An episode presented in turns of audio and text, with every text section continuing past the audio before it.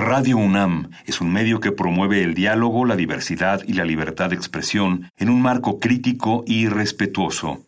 Los comentarios expresados a lo largo de su programación reflejan la opinión de quien los emite, mas no de la radiodifusora.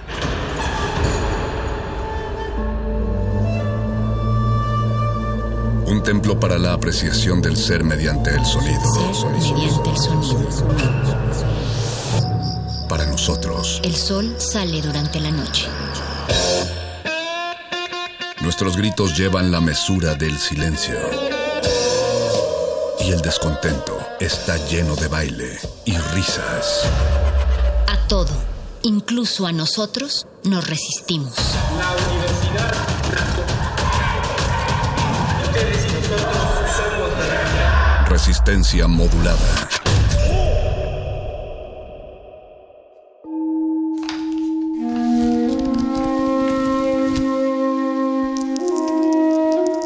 En este sótano la vida es como el Tetris.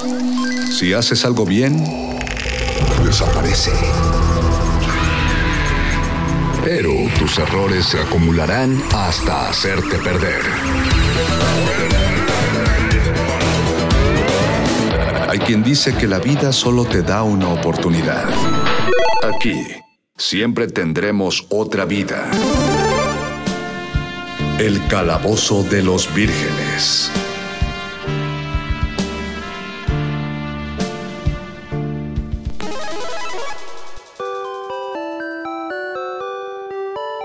Videojuegos centrales y derivados para casi todas las consolas de Nintendo, muñecos de colección, peluches, plushies, muebles de oficina, muebles caseros, pósters, decoraciones, llaveros, artículos de limpieza, ropa, caricaturas, películas, un enorme etcétera. Incluye el merchandising de, de Pokémon Company, conocido sencillamente como Pokémon. Un fenómeno que se ha convertido en la segunda saga más vendida de Nintendo, el único tema que en algún momento sobrepasó las búsquedas de Google por encima de la pornografía.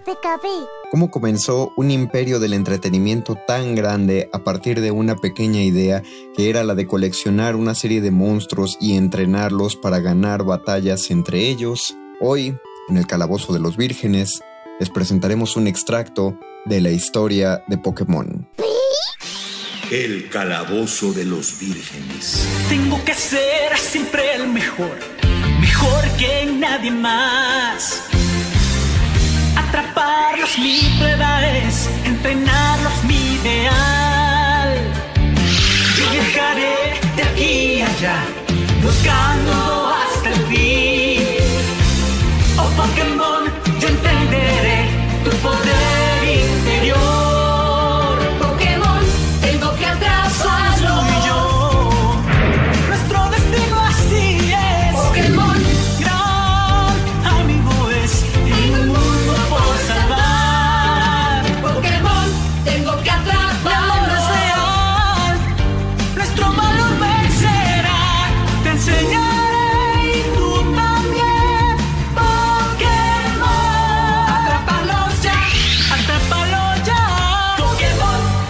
Dada la familiaridad y cercanía que he tenido con esta saga que ha sido de mi entero agrado casi toda mi vida, me permito contar esta historia de Pokémon en primera persona.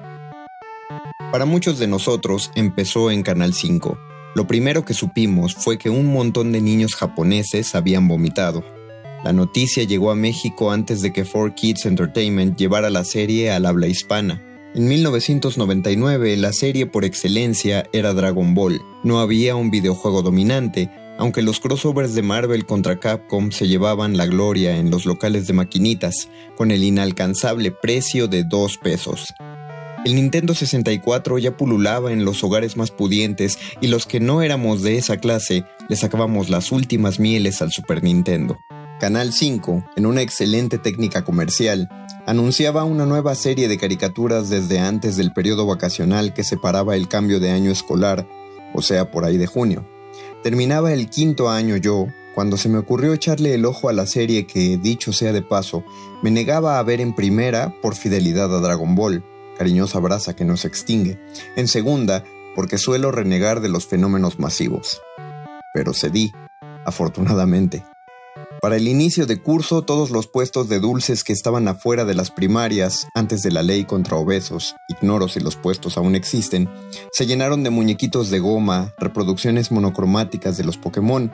Incautos ignorábamos que salían de los moldes originales que habían sido pirateados.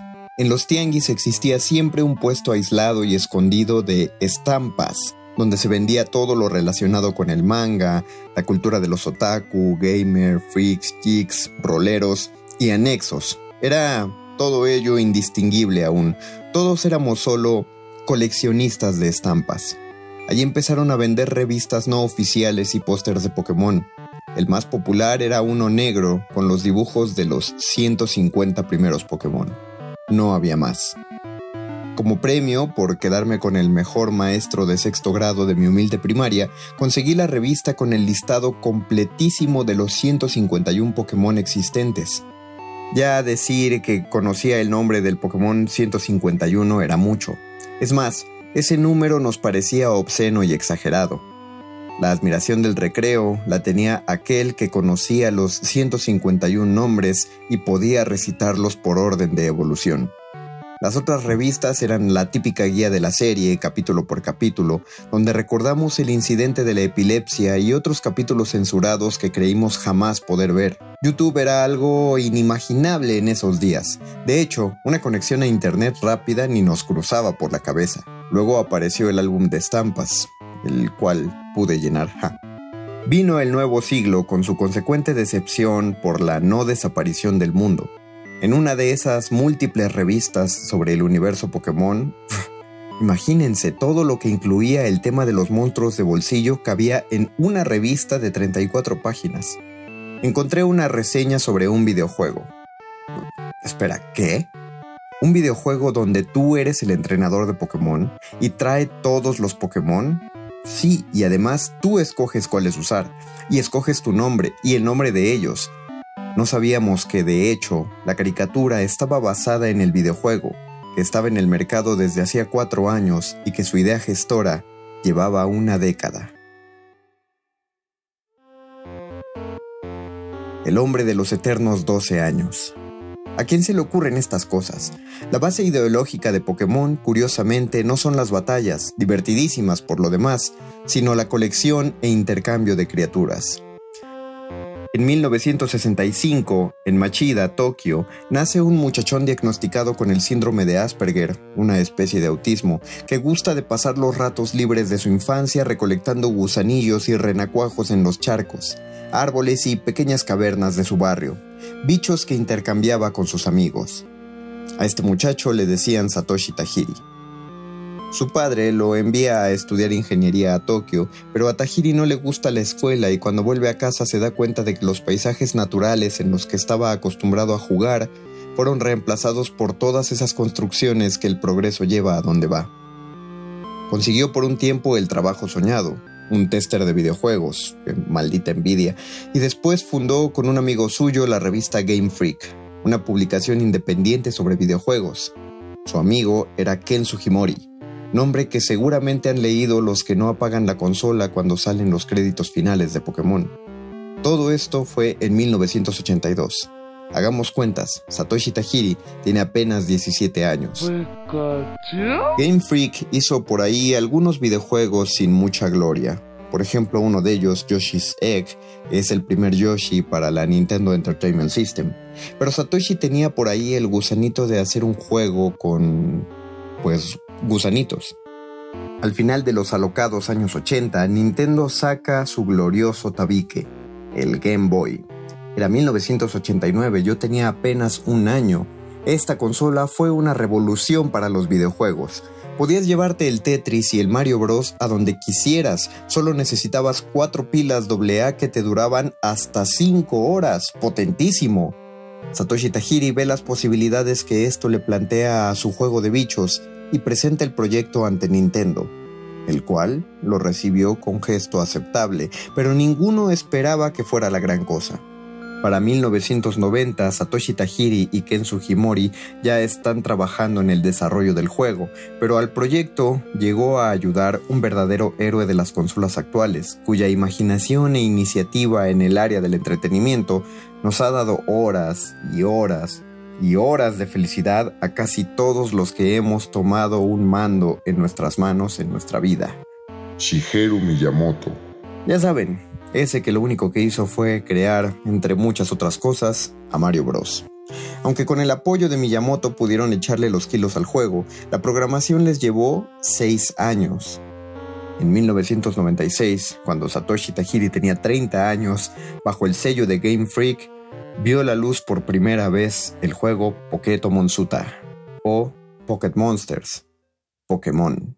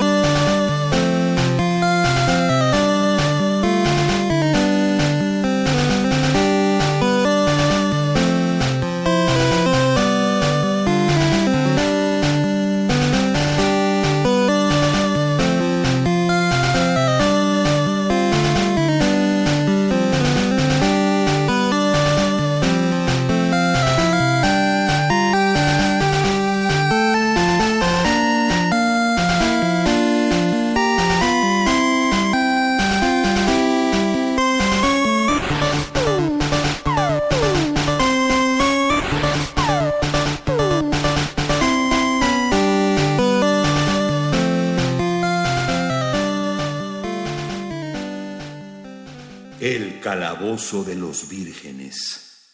Como todos sabemos, la traducción literal es monstruos de bolsillo. De hecho, Pokémon fue demandado por una serie de juguetes de Hasbro llamados Monsters in My Pocket. Los más grandes tal vez recuerden a uno de sus comerciales que sonaban tanto cerca del Día de Reyes, pues Sonrix trajo esa franquicia a México con los monstruos incluidos en unas cajas de dulces. La contracción de las palabras se escribe en inglés con tilde, Pokémon. Sin embargo, todos pronunciamos Pokémon como palabra aguda. ¿Cómo, cómo debería ser? Bueno, aquí hay, aquí hay una pista a la solución.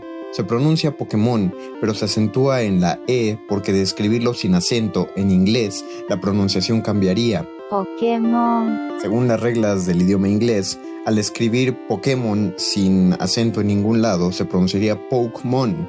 La tilde es para que la E se pronuncie. De igual manera, en el idioma inglés lo pronuncian como quieren: Pokémon, Pokémon, Pokémon, Pokémon, etc. Satoshi Tajiri, cuyo nombre lleva el protagonista de la serie en Japón, nombró Shigeru al rival de la historia, a lo que conoceríamos como Gary, en honor al que le apadrinó el juego. Cables, tortugas y ratones, cuestión de marketing. Los primeros dos juegos que aparecieron fueron Pokémon Green y Pokémon Red, conocidos en su idioma original por Aka y Midori, cuyas mascotas eran Venusaur y Charizard respectivamente. Cuando Satoshi Tajiri estaba ideando el juego, vio a dos niños jugando con su Game Boy, uno muy cerca del otro. Ahí encontró el germen del intercambio de criaturas. Una conexión por el Link Cable permitiría a los jugadores intercambiar sus bichos. Si analizamos las reglas del juego, veremos que todo está enfocado en este intercambio. Un Pokémon recibido de otro entrenador gana puntos de experiencia más rápido que uno propio, pero desobedecen cuando son muy fuertes, por lo que hay que avanzar en el juego y ganar las medallas de gimnasio respectivos para tener su control. Pero la mejor idea sobre el juego y en cuestión de marketing que se tuvo en la historia de Pokémon y probablemente en la historia de los videojuegos fue la exclusividad de Pokémones. Así es, eran 150 Pokémones en el juego, pero en tu versión, ya fuera la versión roja o la versión verde, solo tenías acceso a 139 de ellos. Si querías verlos a todos, debías conectarte con un amigo que tuviera la otra versión del juego. Aquí es bueno mencionar a un par de personas más. Sukenazu Ishihara, que es el actual presidente y gerente de Pokémon Company, y Shigeki Mojimoto, miembro actual de Game Freak. Pero en los primeros años de los 90, ellos dos fueron el productor y uno de los programadores de los primeros juegos, respectivamente. Recién habían salido las primeras versiones, cuenta Ishihara, cuando ya estaban planeando el lanzamiento de otras dos versiones más, los Pokémon Oro y Plata. Lo más curioso es que todo el trabajo de la saga Pokémon se hizo pensando que esas dos versiones serían las últimas de toda la saga, no por un pesimismo comercial, sino porque no creían que tuvieran que sacar más juegos. El señor Ishihara era el encargado de la marca registrada de Pokémon. Cada artículo que salía bajo este sello pasaba por su aprobación. Imaginarán la cantidad de cosas que le llegaban, mucha porquería de seguro. En una de esas, a media planeación de oro y plata, Satoshi Tajiri llegó con Ishihara y dijo, hemos terminado uno, o sea, otro juego. No hablaba de las versiones metálicas, sino de Pokémon Azul, una edición tan limitada que salió del mercado japonés en octubre de 1999, y cuando creyeron que podían seguir trabajando en la segunda generación de Pokémones, apareció Pokémon Amarillo, versión Pikachu era todo mercadeo. Pikachu había ganado muchísima popularidad a raíz de la serie televisiva. De hecho, se pensaba que originalmente Clefairy iba a ser la mascota oficial de la franquicia, pero el ratón eléctrico resultó más encantador. Lo que uno no se explica es por qué la mascota no es Poliwhirl, que es la evolución del Pokémon favorito de Satoshi Tajiri, Poliwag. Es donde aparece ese gran misterio de los primeros juegos de Pokémon y que fue el que terminó de darle ese gran impulso para convertirlo en un fenómeno global, el Pokémon perdido.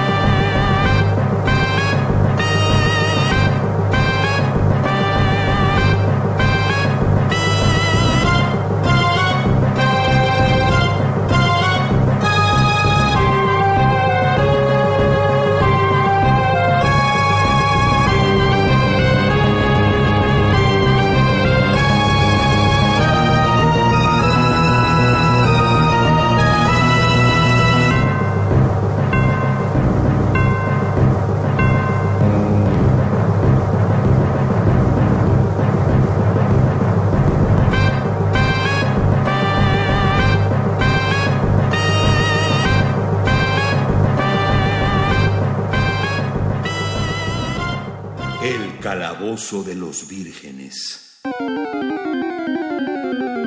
El Pokémon perdido. En la broma estuvo la fama.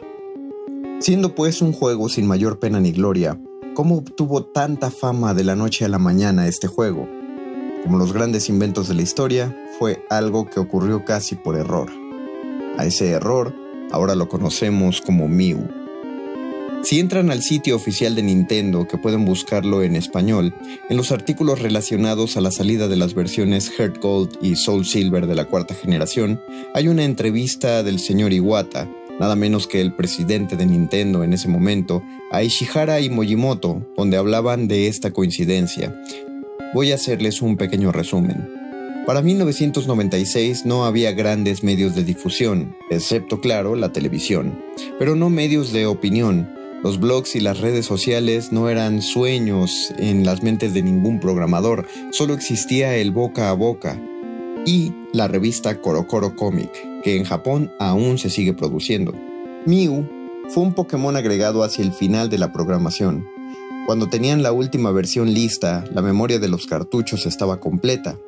Luego borraron el programa de limpieza. Son programas, según entiendo, con los que los sistemas operativos quitan todo lo que no se usa o no sirve, porque ese programa de limpieza no iba en la versión final. Entonces, quedó libre un espacio de 300 bytes. Un espacio muy pequeño, pero suficiente para que cupiera el mítico Pokémon número 151. Mew, como sabemos, no forma parte de la trama principal. No es un Pokémon necesario y no se puede atrapar en algún lugar específico, aunque existen glitches en distintos juegos para sacarlo. Es decir, a nivel anécdota, no es un Pokémon trascendente que se mencione en el juego. Entonces, ¿por qué diablos lo metieron? Porque podían y porque querían un juego interno de los programadores del cual incluso Satoshi Tajiri estaba enterado. Con un detonante X, un motor de arranque que podía meterse de manera externa del juego, Mew podía aparecer en la partida de los jugadores. Sin embargo, un pequeño error operativo en algunos cartuchos hizo que Mew empezara a aparecer en varias partidas de juego al azar. Eso le dio un aire mucho más mitológico a este gatito. Entonces, por medio de Korokoro Comic, anunciaron que se haría un concurso, conocido como la oferta del Pokémon legendario, donde 20 ganadores podrían mandar su cartucho a Nintendo para cargar los datos de Mew. 20 ganadores solamente. Participaron alrededor de 78 mil. Con la noticia del llamado en ese momento Pokémon Fantasma, como se le conocía, aunque no era su tipo, las ventas de Pokémon se dispararon. Los jugadores se reunieron en todo el país y el fenómeno como tal surgió, logrando una fama sin precedentes apenas un año y medio después de su salida al mercado, justo cuando se creía que la vida útil del Game Boy había terminado.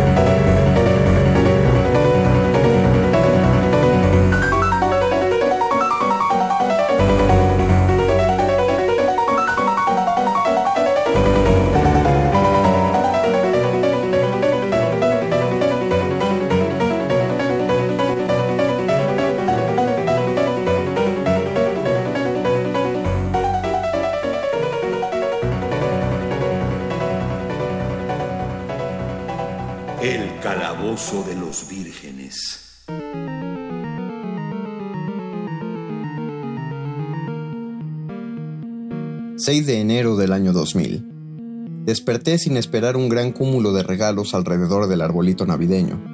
No iba a haber grandes cajas ni muchas pequeñas. Con la típica conciencia de clase de los Reyes Magos, yo me había limitado a pedir solo tres regalos. Un Meowth que hablara, que era un juguete oficial de Pokémon, un Game Boy, mi primera consola desde que los mismos Reyes Magos me habían regalado un Family, y una versión de Pokémon, para mi gran felicidad, cumplieron. Excepto con el Game Boy, pero eso no importaba.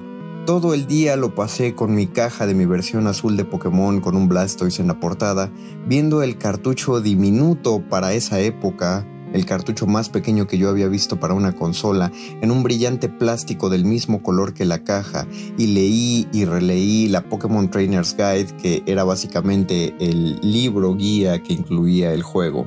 La, esa libreta que traen todos los juegos y que siempre vemos en el camino de la tienda a la casa, cuando comprábamos juegos en físico. Cabe destacar que ese cartucho me ha acompañado siempre. Jamás me ha borrado una partida ni se ha descompuesto mi querida versión azul. Cuando mi padre llegó en la noche con mi nuevo Game Boy, que prometió comprar acusando a los Reyes Magos de negligentes, lo que me esperaba al encender la consola casi me hace llorar. La presentación del juego y la música empezaban exactamente como el primer capítulo de la serie. Yo no sabía que de hecho era al revés. Lo que siguió después de eso, creo que ya se sabe, o al menos se intuye. En resumidas cuentas, estoy haciendo este programa. Verde y rojo, o mejor diremos rojo y azul. Como ya mencioné en un bloque anterior, Nintendo desarrolló los juegos de los tres Pokémon básicos en Japón, pero a todos de este lado del charco nos queda la duda.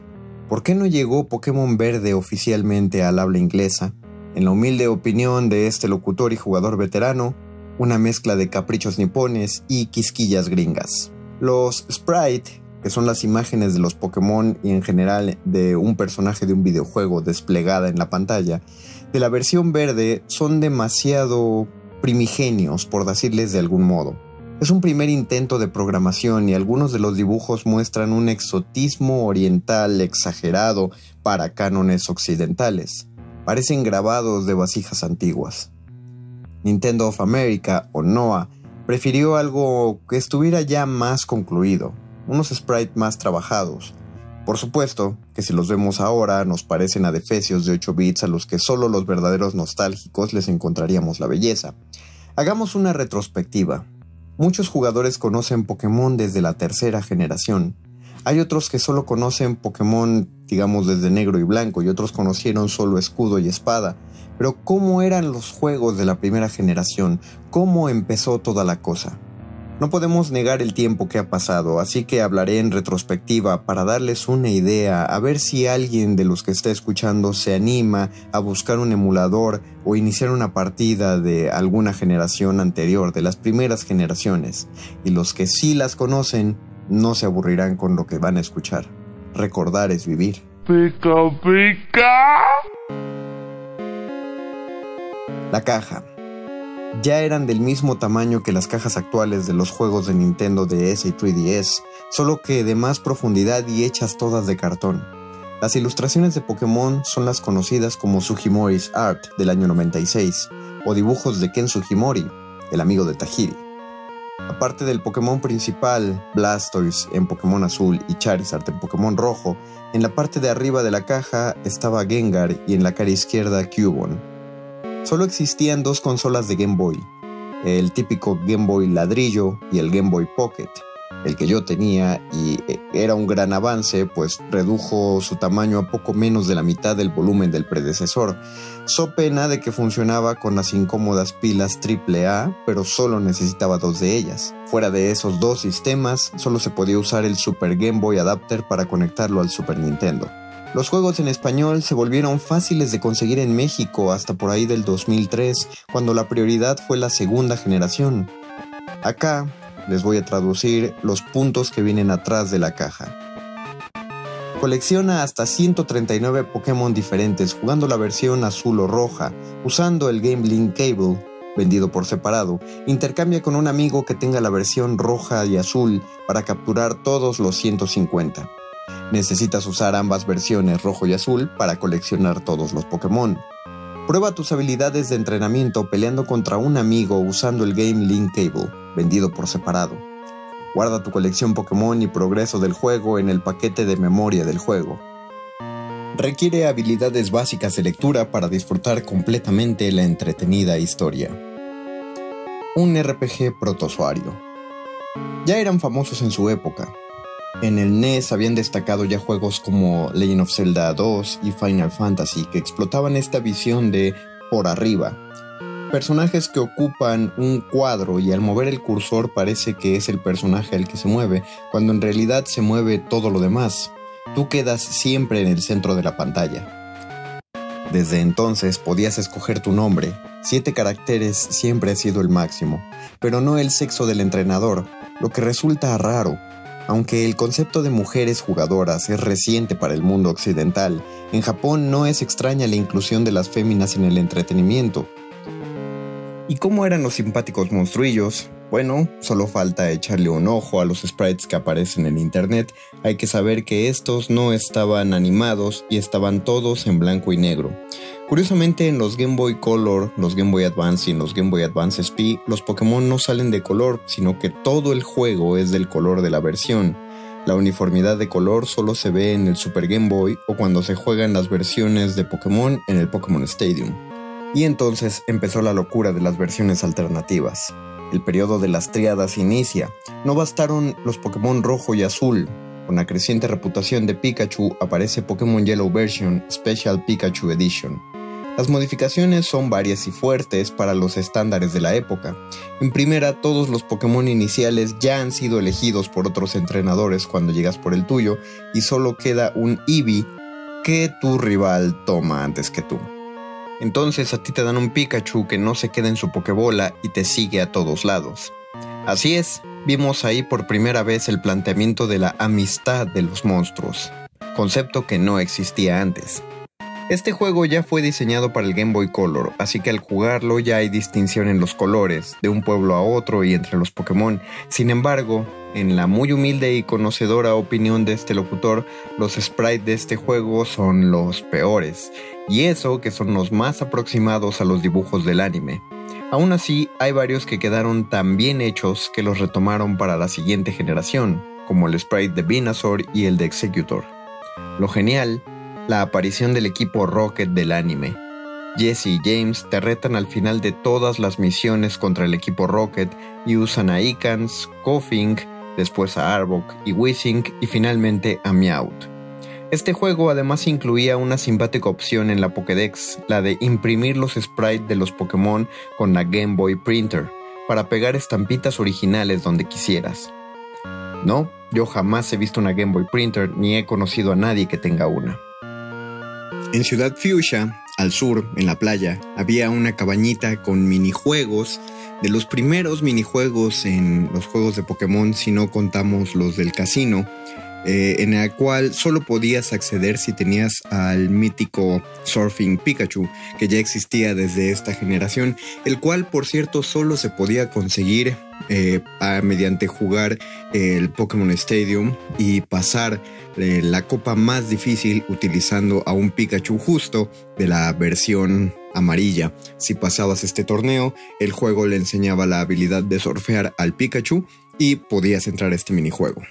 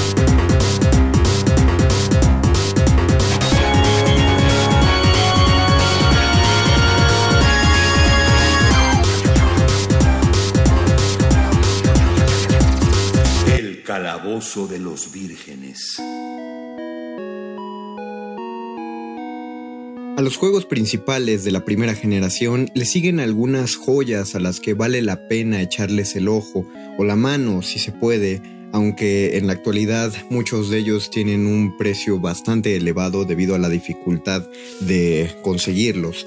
No voy a ahondar demasiado en estos juegos, pero sí voy a dar una repasada para que los conozcan. El primero es Pokémon TCG o Pokémon Trading Card Game o el juego de cartas de Pokémon, ya para la Game Boy Color. Es el precursor de los videojuegos basados en cartas de estrategia. Hasta donde recuerdo, eliges un deck para empezar y vas por varios gimnasios que nada tienen que ver con los gimnasios de los juegos principales, retando a otros jugadores de cartas con tu baraja inicial. Cada vez que le ganas a otro jugador, obtienes un booster pack para aumentar tu colección.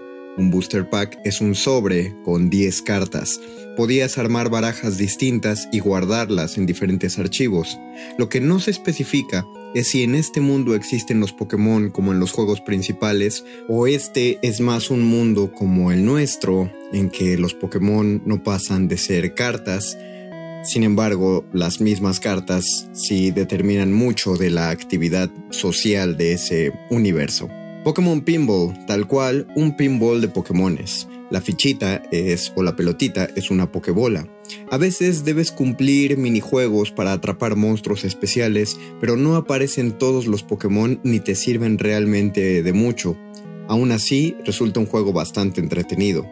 El cartucho transparente oscuro para Game Boy Color tenía una pequeña protuberancia el cual le permitía hacer el juego vibrar cada vez que golpeabas o obtenías un bono de puntaje, una especie de Rumble Pack integrado en el mismo cartucho, otra revolución de Pokémon.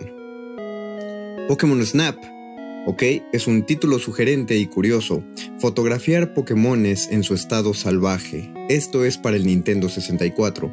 Aunque es una cosa muy básica y te acabas los 8 niveles del juego en un día, es muy, muy, muy entretenido.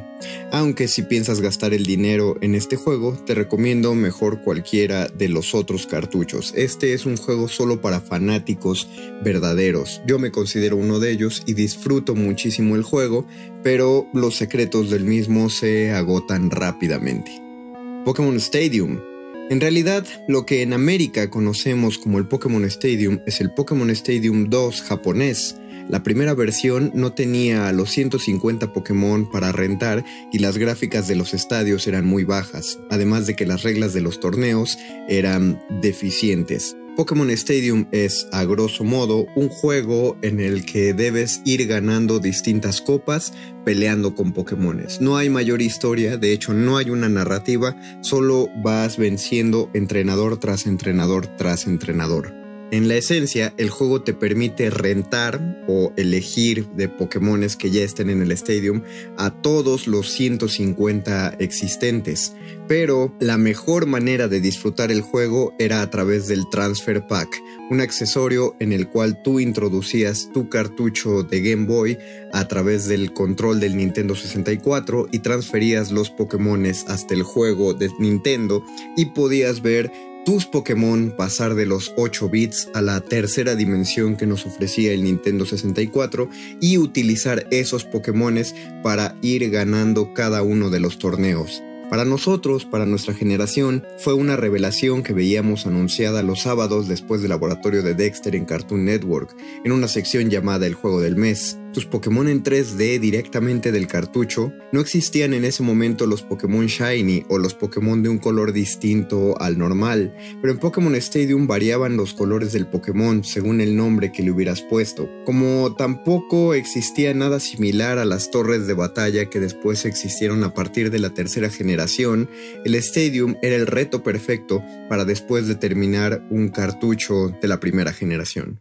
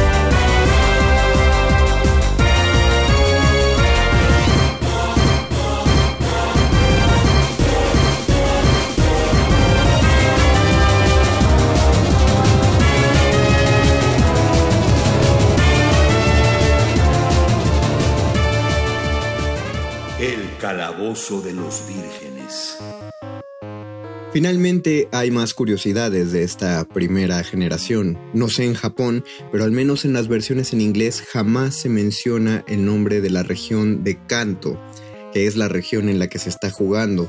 Hasta este punto, toda la primera generación jugábamos en un continente del cual desconocíamos el nombre. El nombre sale o aparece como tal hasta los juegos de segunda generación. A esta generación pertenece el clásico Pokémon Missing No o Missing Number, el cual era parte de un glitch para clonar ítems. El sexto ítem de tu bolsa, de arriba para abajo, podía crecer hasta un aproximado de 130 unidades, aunque solo tuvieras una, cada vez que te aparecía el Pokémon Missing Number. Este Pokémon es básicamente un glitch, un conjunto de gráficos indefinidos que aparecían tras realizar un pequeño ritual alrededor del juego. Eh, para muchos el glitch podía borrar la memoria de los juegos y resultaba en un peligro, pero por ello, para la versión amarilla, el glitch fue corregido. También hay un glitch para atrapar a Mew en Pokémon Rojo y Pokémon Azul. El truco es bien sabido, aunque si alguien lo quiere puede buscarlo en Google. Ambos son totalmente ciertos y funcionales. Y existe un glitch más para atrapar a Mew en Pokémon amarillo, el cual hace muchos años valía oro esa información, pero en la actualidad pueden encontrarlo en prácticamente cualquier foro de internet de Pokémon en el cual se sepa sobre la primera generación. La mayor parte de los cartuchos de Game Boy eran grises o negros, uno que otro renegado era color rojo, los juegos de Pokémon involucraron el color hasta en el diseño del cartucho. Pokémon azul con cartucho azul, Pokémon rojo con cartucho rojo y Pokémon amarillo, bueno, ya se veía venir. En estos juegos de primera generación no se podía correr, por lo que muchos jugadores de generaciones posteriores se desesperan cuando prueban con un juego de primera generación. La bicicleta que uno podía utilizar desaparece al entrar a las casetas que separan una ruta de una ciudad y la música siempre era la de la bicicleta, contrario a lo que ocurrió a partir de la segunda generación, un arreglo que agradecemos mucho para darle algo de velocidad al juego. El último entrenador a vencer es tu rival. Los Pokémon más fuertes que enfrentas en esta versión son su Pokémon inicial a nivel 65, y el Mewtwo salvaje que puedes atrapar en los juegos a nivel 70. A diferencia de juegos de Pokémon de las generaciones venideras, los Pokémon legendarios no vuelven a aparecer una semana después si por error los desmayas. De hecho, estos juegos no contaban ni siquiera con un reloj interno, no había ni calendario, no existía el concepto del día o la noche o el tiempo en estos juegos, lo cual era hacía muy difícil la captura de Pokémon legendarios. Si uno desmayaba a uno de estos Pokémon, no volvían a aparecer y se perdía definitivamente la opción de capturarlos. Por ello, había que guardar el juego antes de enfrentar un Pokémon legendario. Otra cuestión que quizá pocos saben eh, es que los Pokémon tienen sexo de ambas maneras, es decir, tienen un, género biológico y al mismo tiempo tienen relaciones sexuales entre ellos para poner huevitos, pero eso ocurre a partir de los juegos de segunda generación. Los jugadores de Pokémon Go en este momento saben que uno puede atrapar un Pokémon macho o hembra y algunos Pokémon solo existen en hembra, solo existen en macho y algunos ni siquiera tienen género pero en la primera generación ningún Pokémon lo tenía. Eso fue un concepto que fue agregado hasta la segunda generación, por lo tanto estos Pokémon no criaban ni había movimientos que se basaran en la ventaja de género, como el movimiento atracción. En tanto diferencia de género, solo existían los Pokémon Nidoran, el Nidoran macho y el Nidoran hembra.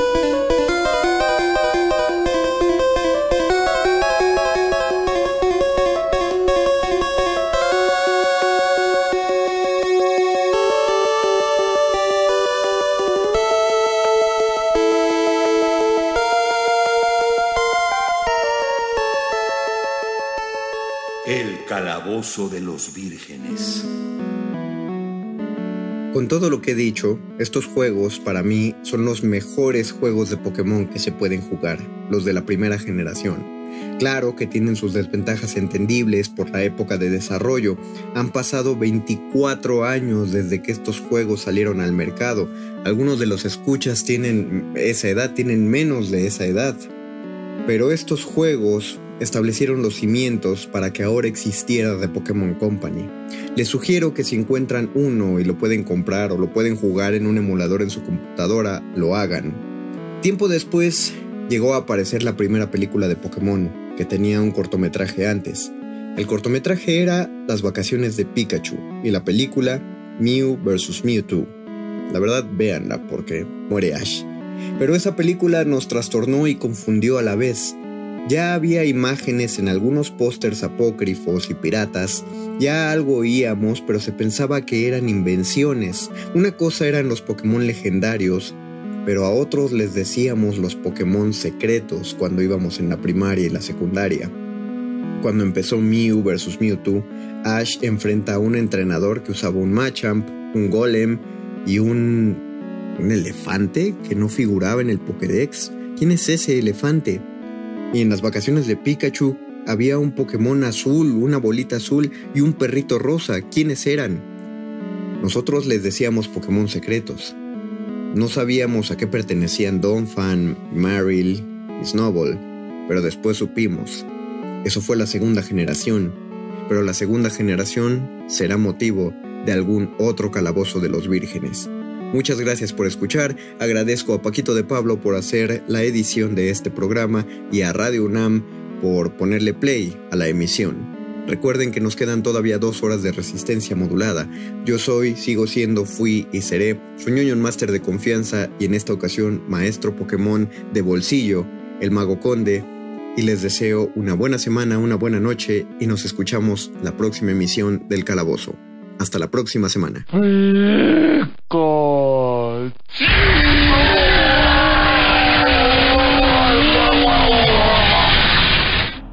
Nadie termina un juego siendo la misma persona que solía ser.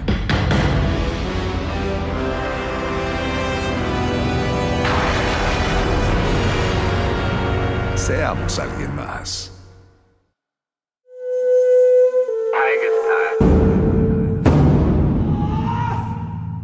Solo hay dos momentos excelentes para ver una película. El primero fue hace 20 años, en su estreno. El segundo gran momento es hoy. De retinas.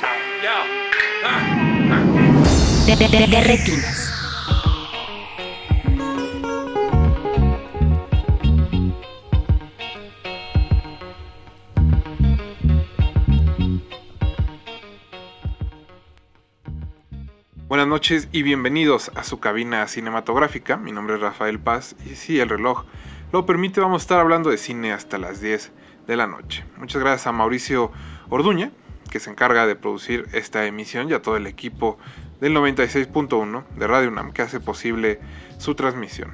Hoy en Derretinas tenemos una cartelera doble. Primero, nuestro querido Jorge Negrete charlará con el realizador Clemente Castor sobre su más reciente película Príncipe de Paz, la cual se proyecta desde hace unos días en la Cineteca Nacional.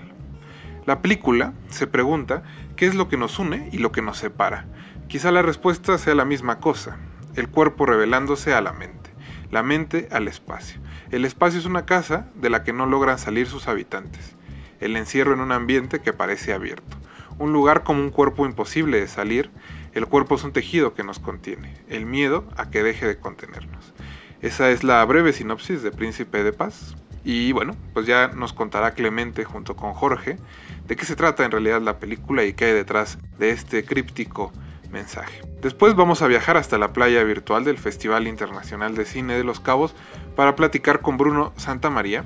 El joven documentalista mexicano presenta en el festival Cosas que no hacemos, su nuevo trabajo después de haber presentado Margarita eh, ya hace algunos años aquí en el, en el Distrito Federal. Creo que tuvimos a Bruno en el programa ahorita me está fallando un poco la memoria, pero bueno, Margarita ya estuvo, eh, ya estuvo en varias pantallas, está en Filming Latino actualmente si alguien la quiere ver. El nuevo trabajo de Bruno, Cosas que no hacemos, es un largometraje sobre Arturo, un adolescente que baila, corre y juega con el espíritu libre de un niño chiquito, como con los que hace vagancias en su pequeño pueblo de la costa del Pacífico. Cuando una situación violenta irrumpe la aparente idílica atmósfera del lugar, en el marco de un lugar lleno de, machismo corrosivo, Arturo se llena de valor para salir del closet con sus padres pidiéndoles permiso para vestirse de mujer. Esa es la historia al centro de cosas que no hacemos. Y también estaremos escuchando el soundtrack de la continuación de Jóvenes Brujas, ahora subtitulada Nueva Hermandad. Este, pues no es remake, es una continuación, como les decía, del clásico noventero Jóvenes Brujas, ahora producido por Jason Blum y Blumhouse. La verdad es que no la hemos tenido, no, hemos tenido oportunidad de verla, pero su soundtrack está lleno de hip hop y voces femeninas, seguramente lo disfrutarán tanto como nosotros. No olviden que nos pueden aventar un tuitazo, arroba Rmodulada, o si quieren hablar con nosotros de manera más directa pueden hacerlo en arroba pazespa o en arroba jjnegretec. También nos pueden encontrar como Resistencia Modulada en Facebook y queremos que nos cuenten qué han estado viendo en sus casas, qué van a ver del Festival de Cine de los Cabos o qué vieron ya, porque el festival lleva ya bastantes días, casi más de la mitad de lo que va a durar. Y pues cuéntenos, como les decía, en Twitter y en Facebook. Recuerden que están en Derretinas, esto es Resistencia Modulada, vamos a un corte musical y regresamos con Jorge Negrete y Clemente Castor. No se despeguen. Derretinas.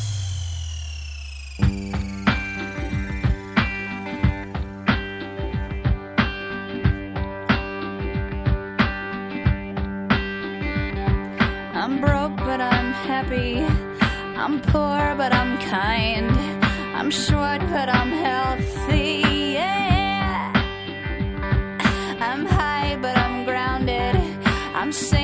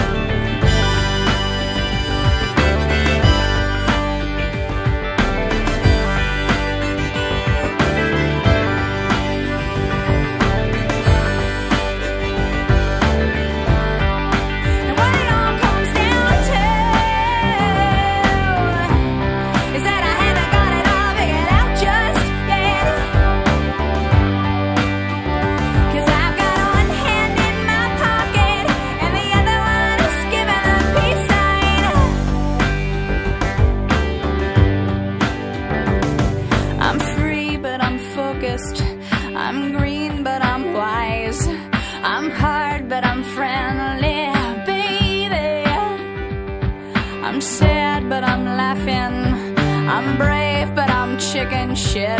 I'm sick.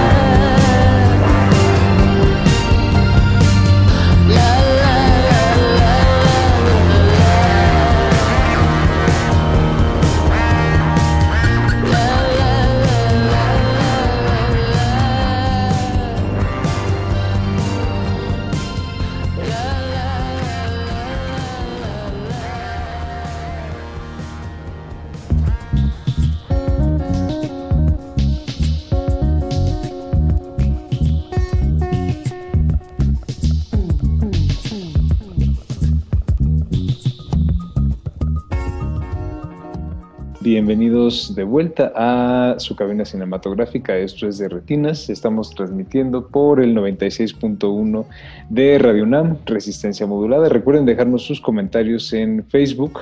Eh, nos encuentran como Resistencia Modulada y en Twitter como arroba Rmodulada. Eh, como parte de la programación no habitual, de esta noche. Vamos a estar platicando con el cineasta Clemente Castor, que es el director de Príncipe de Paz, eh, una película que ya este, lleva algunas, eh, algunas semanas presentándose en Cineteca Nacional y que eh, todavía pueden ustedes acudir a ver, obviamente tomando todas las debidas precauciones. Pero está aquí con nosotros Clemente. Clemente, ¿qué tal? Buenas noches. Hola, buenas noches. Gracias por la invitación.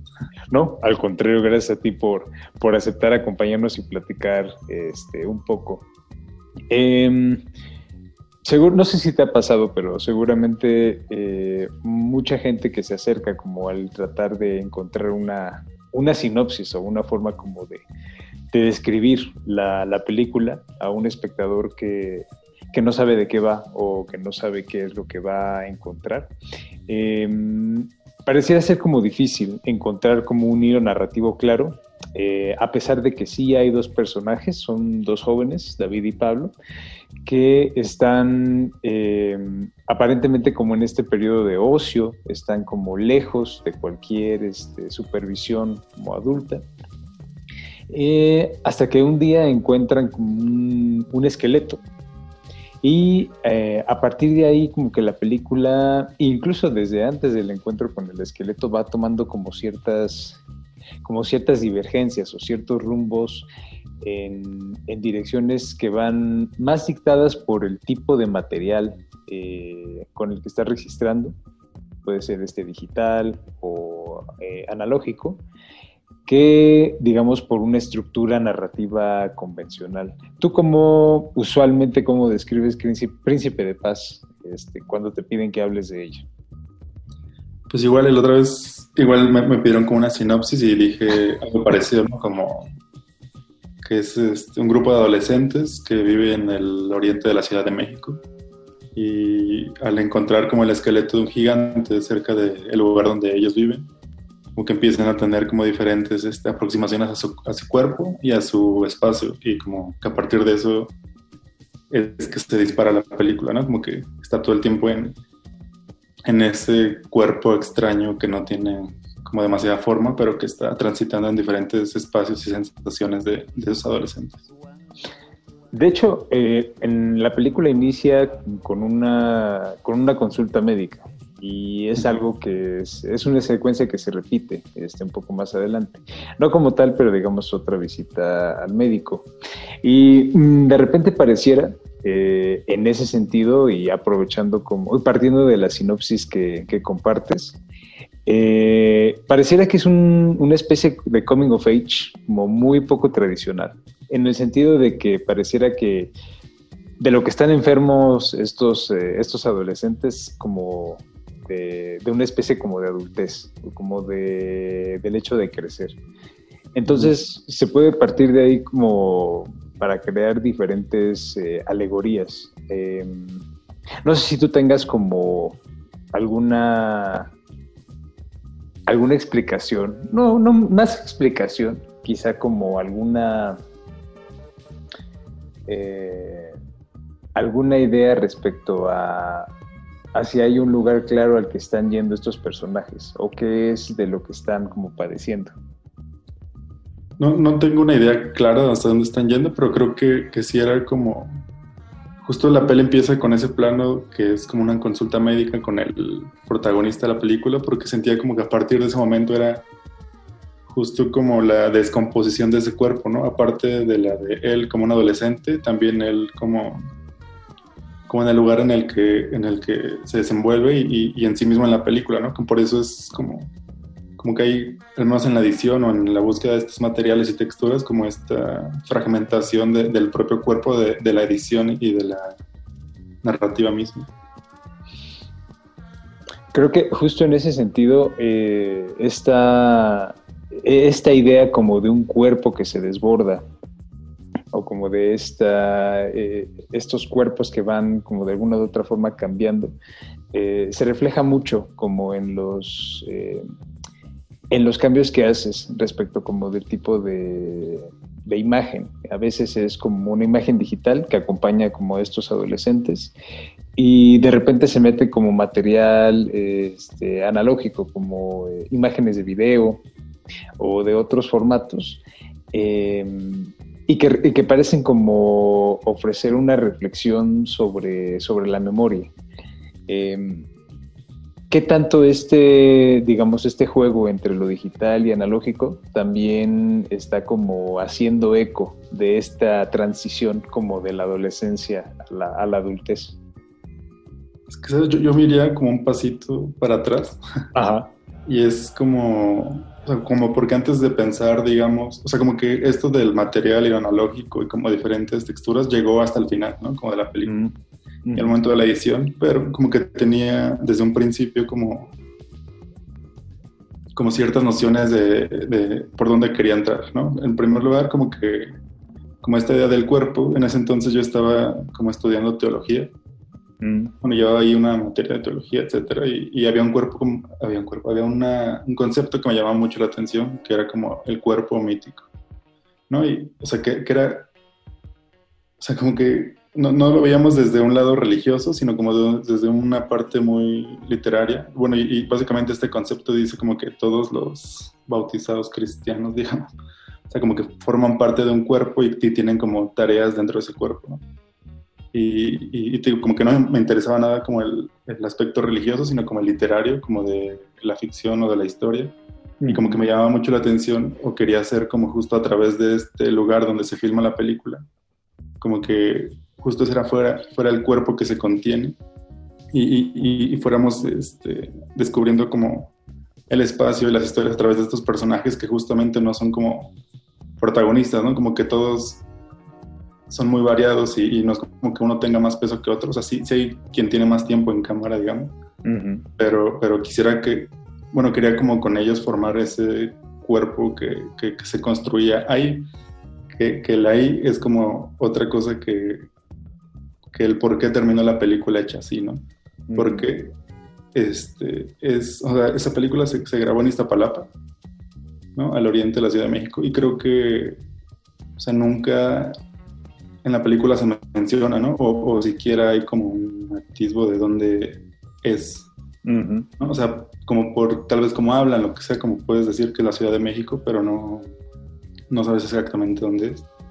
Y este, pero bueno, pensándolo desde ahí, como justo, o sea, yo soy ahí de Iztapalapa y viendo como películas que, bueno, como justo, como esa representación que hacen como de la marginalidad, marginalidad o de la llamada marginalidad, como que era algo que a mí me molestaba un montón, ¿no? Como, mm, como ese tipo de películas y esas representaciones como de la violencia, de los adolescentes, etcétera. Entonces como que justo una de las cosas por las que esas texturas o esa edición termina siendo así es como por pensar cómo hacer también una película desde Iztapalapa, ¿no?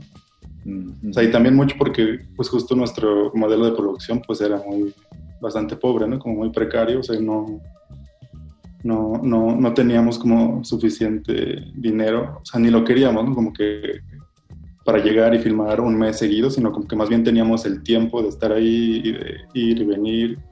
Y entonces como que eso fue dictando un poco cómo, cómo se construía la película y al final pues eso, como que nunca se buscó una narrativa súper fuerte o un arco dramático, ¿no? Sino, mm, no sé, como que más de la presencia de nosotros y de ellos y, de estar comunicándonos fue lo que nos iba dictando un poco cómo, cómo iba a salir y cómo, cómo entró ese material al último, como esas texturas y ese otro material analógico. Eh, prescindir de esas, eh, digamos, de esas decisiones como narrativas, eh, le permite a la película como encontrar su propio ritmo y no supeditarse como a no supeditarse como a ninguna estructura dramática eh, de alguna forma como eh, como si nada más estuviéramos viendo el alma de la película y no este y no el cuerpo no no el esqueleto o lo que la lo que la sostiene. Entonces eh, creo que en ese sentido sí hay, hay quizá muchas cosas que en las que se puede como este, reflejar o en las que se puede como reconocer un, espectador este, hispanoparlante o un espectador como urbano. Em, ¿Cómo llegas tú entonces, partiendo como de esta idea eh, de una fuente literaria, una fuente teológica, a, tu filmación? cómo decides cómo vas a filmar, qué es lo que vas a filmar, cómo lo vas a filmar. Uy, porque se trabó un montón y no escuché. Ah, no te preocupes, ahorita este, ahí le decimos a Rafa que, que, haga la edición y ya, repito la pregunta. ¿Desde dónde, ¿Desde dónde se quedó? Es que cuando le ibas a decir se trabó y no te escuché. Justo cuando iba a hacer la pregunta. Sí, en serio. Ok, ok, entonces ya, retomo. ¿Ya está? ¿Ahí está chido? Sí. Ok, va. Marco una marquita. Partiendo de esta fuente literaria como teológica, eh, ¿cómo es que decides qué es lo que vas a filmar? ¿Cómo lo vas a filmar? ¿Es algo como este, más libre? ¿Cómo llegas, digamos, a, tu locación? ¿Cómo filmas Iztapalapa, pues? Ya, pues fue, fue como un proceso un poco largo, o sea, no porque yo quisiera que fuera largo, sino porque antes de filmar la peli yo este, hice un cortometraje justo con el con Daniel, que es como el protagonista de la película. Y, justo, pues no sé, como un año y medio antes de filmar, como que los dos este, nos veíamos como cada 15 días, él a veces llevaba a su hermano, a veces un primo, etcétera, y como que hacíamos ejercicios de ficción, ¿no? Mm. Como que, pues sí, nos poníamos como a trabajar en conjunto y creo que pues se dio como una relación bastante chida en ese momento, este, donde como pudimos entendernos, etcétera. Y aparte de que como que su, su papel como que justo como dramáticamente no era como muy complejo, ¿no? Sino que era de estar presente de ciertos movimientos, de silencios, etcétera. Creo que eso, que al menos es lo que a mí me interesaba, como que lo fuimos agarrando. Y, fue eso, o sea, creo que pues, ayudó mucho como que el, el, estar ahí, ¿no? Como el estar transitando y, conociendo el lugar y conociendo a las personas. Digo, básicamente todas las personas que salen en la peli pues son gente que trabaja o vive ahí adentro del parque o afuera. Y después el proceso de montaje, ¿cómo es que entra todo, todo este material que ya estaba previamente filmado? Sí, bueno, se me olvidó decirte que, que hice como una escaleta, o sea, o sea justo en estos ah, año y cacho antes de filmar la peli, o sea, yo hice una escaleta y escribí como 10 páginas. Como de, pues sí, como una historia ahí más o menos que yo me imaginaba. Y este, o sea, que sabía que, pues no teníamos ni la, ni la certeza de que eso es lo que iba a quedar, ¿no? Sino que más bien eso es lo que queríamos pero estábamos abiertos como a, lo que pudiera pasar ahí o a, otras cosas que propusiera la gente que estuviera alrededor, etc. Y, y eso, como que el, el, trabajo en la edición, después de ya tener todo el material, pues fue como muy largo. Y, es por esto mismo que te digo, ¿no? Como que no, no, no teníamos como un, modelo de producción como como de que teníamos que entregar cosas o que alguien estaba esperando algo, sino como otra vez, ¿no? Como que nos dimos el tiempo de, dejar como decantar un poco la película y, darle pausa y después como otra vez retomar y empezar a dictar, etcétera. Y hasta al último fue que entró ese material porque yo encontré ese como archivo, este, como en una, la casa de mi abuela, que mi abuela vive por ahí cerca. y, pues lo mandé a escanear y todas esas cosas. Y, y así fue como, como justo esta como especie de memoria del parque y de, y de, y de otros este, y de otros lugares alrededor, como, no sé, hay como tomas de la Santa Muerta y como era que de un tío, cosas así, como que se fueron agregando a la película y, y, sí, como que amarraban más como el discurso que, que, quería hacer al final, justo como, pues sí, con, con, estas otras imágenes que fueron saliendo ahí. Y es curioso porque sí, la película, digamos, es un. tiene una duración, tiene, digamos, como un cuerpo, pero al mismo tiempo pareciera que no, este, que no lo tiene, ¿no? Que, que su estructura o, su forma es como, como muy libre o como muy, este, muy abstracta hasta cierto punto. Eh, o sea, tú al momento como de estrenarla y de presentarla, te, encontraste como con comentarios eh, de tipo que a lo mejor hubo personas que no, que no entendieron qué estaba pasando. Que, ¿Cuál fue como la, el recibimiento de este, o cuál ha sido más bien el, este, la recepción de los, de los espectadores cuando ven la película? Pues creo que ha sido como muy variado. Digo, igual no es como que mucha gente haya visto todavía la película, como que pues justo son pelis como de un público muy este, pequeño. Pero, o sea, pues me he encontrado de todo, o sea, gente que le encanta y gente que la odia y me dice que es como un ejercicio de escuela de cine y cosas así. no. Pero pues digo, la cuestión es que ese, tipo de ejercicios son los que van, o cuando menos lo que yo he visto, ese tipo de ejercicios son los que van permitiendo que se vaya formando una, una aproximación personal o una aproximación propia a, a la narrativa tradicional que, que, conocemos todos. Pero igual, ya este veremos para tu, para tu siguiente película cómo va eso evolucionando. Muy bien, este Clemente, ya se nos está terminando el tiempo. Este, ¿puedes decirle a nuestros radioescuchas este, dónde pueden ver la película, cómo pueden ver la película, este, cuánto tiempo más van a estar este, en Cineteca?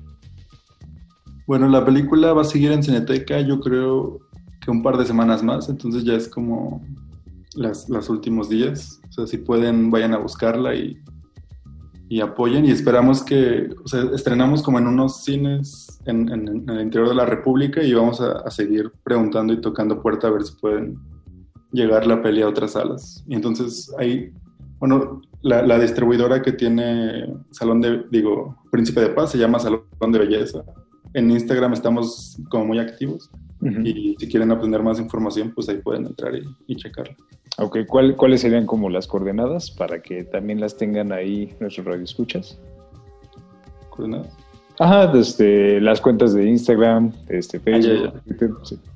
sí. bueno, el Instagram de Salón de Belleza es Salón de Belleza MX uh -huh. y el Twitter creo que es Salón de Belleza y una X al final.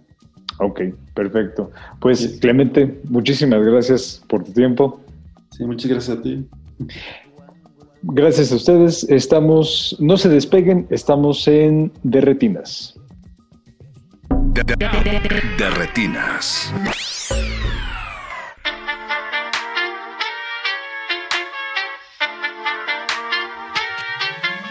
You know the Switch up the ride. Switch up the ride. Don't check the price. Don't check the price. No switch your sides. No switch your sides. In a drop top. Yeah. I go shop shop. Yeah. I got money money. Yeah. It does not stop. Yeah.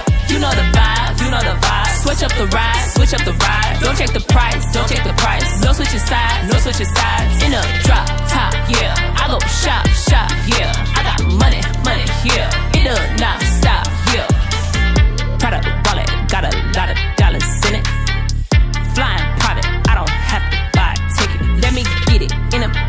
know I'm about it, no limit. I ain't got a beg for it, I get up and I go get it. You know the vibes, it's a mood. Take me out and make a move. I pay for it, I don't use, I don't beg, still a goon. Ain't a problem, we ain't cool. Bad body at the pool. Don't hate me, they gon' drool. Really ain't got no need for the rules. Drill, it's so pretty, looks could kill. I'm on 50, you on 6, ain't gon' quit, keep it lit. Yo, man, much sauce, it's a pity. My city call me the goat and they picky. Sorry, my brother, you gotta forgive me. You could be for me, but you can't be with me. I'm a self made, all the way, go get it, chick, hella paid. All day, no ceilings, whip speed down the highway. They stuck in the driveway. Pretty girl Sinatra, cause you know I did it my way. You know the vibe, you know the vibe. Switch up the ride, switch up the ride. Don't check the price, don't check the price. No switch your sides, no switch your sides. In a drop top, yeah. I go shop, shop, yeah. I got money, money, yeah. It does not stop, yeah. You know the vibe, you know the vibe. Switch up the ride, switch up the ride. Don't check the price, don't check the price. No switch your sides, no switch your sides. In a drop top, yeah. I go shop, shop, yeah. I got money, money, yeah. It does not stop, yeah. Take my word, I'm bossing up. He wanna take it, toss it up. In a bed, in a car, make him pay for talking tough. Then I'ma drive, thick in the thighs. Show up at work like it's a surprise. I'm on the grind now, I'm on the rise. Give me some money, you might get a prize. I ain't nothing like the rest. I got diamonds on my chest. Working like I ain't impressed. Haters know I've been the best. If I got issues, you ain't gotta guess. You ain't got designer names on your dress. I'm too bad to go out and stress. I'm too paid to settle for less. Gone, get money. I got milk, I got. This a hit, it's a list. Seriously, it ain't funny. Little bit of money just don't excite me. Getting me to switch ain't likely. I bet your girlfriend wanna be like me. I bet that hoe follow on IG. Jealousy, ain't no other girls telling me, let it be. I'm so fine, it's a felony. Wake up like this never. Ain't nobody She wanna come with me and I'ma let. You know the vibe. You know the vibe. Switch up the ride. Switch up the ride. Don't check the price. Don't check the price. No switch your sides. No switch your sides. In a drop top. Yeah. I go shop shop. Yeah. I got money money. Yeah. It does not stop. Yeah. You know the vibe. You know the vibe. Switch up the ride. Switch up the ride. Don't check the price. Don't check the price. No switch your sides. No switch your sides. In a drop top. Yeah. I go shop shop. Yeah. I got money money. Yeah.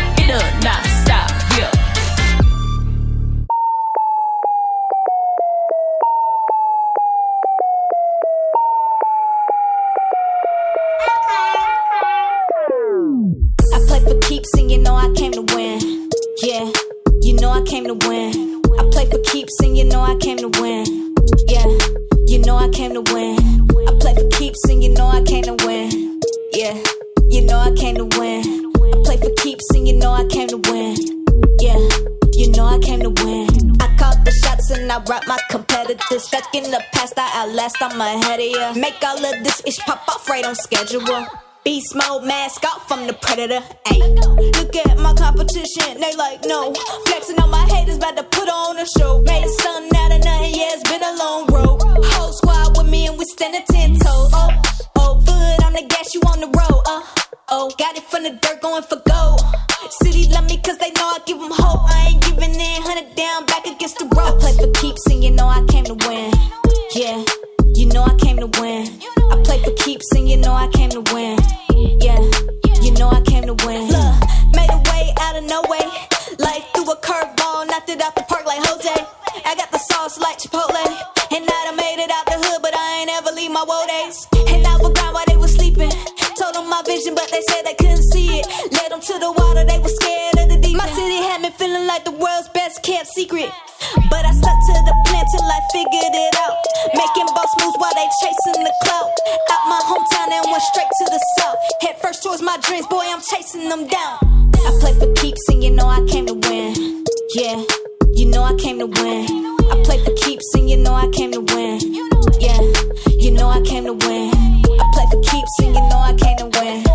Yeah, you know I came to win. I play for keeps and you know I came to win. Yeah, you know I came to win.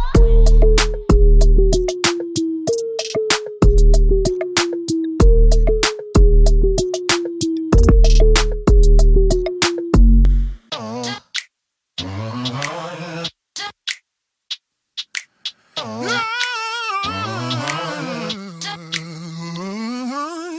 honey, iced tea. These bitches don't like me. These bitches won't fight me. And doing shit just to spite me.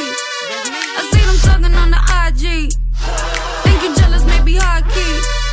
I got the juice, I got the high C. Do I care? Unlike me. You must have time on your hands, cause all that time you been hating. I know you famous, I know you mad that I made it. With all the time you've been hating, you could've turned into something. Sometimes it works out for people, sometimes it really just doesn't. Don't do this shit to be famous, I do this shit cause I love it. I shot an arrow, said fuck it, I took a chance, came from nothing. You have to go for it, want it, you have to rise up above it. If you go and it, well girl, I think that you bugging. How you want what I have? You ain't working yourself. That toxic energy shit ain't really good for your health. I think you need better goals, cause oh my god, you seem lost. You talking shit about my music, but what the fuck have you dropped? Now what the fuck have you done? Accolades you have none. Your lazy ways get you none. I go and pray for you, hun. Sugar, honey, iced tea. These bitches don't like me. These bitches won't fight me. And doing shit just to spite me. I see them talking on the IG. Think you jealous, maybe high key. I got the juice, I got the high C.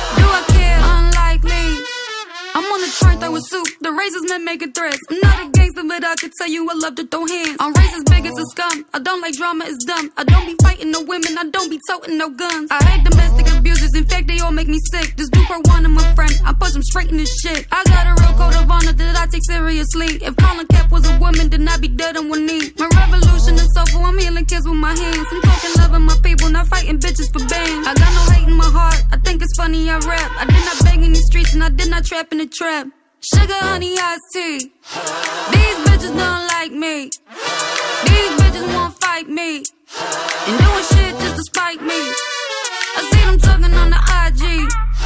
Think you jealous, maybe high key. I got the juice, I got the high C.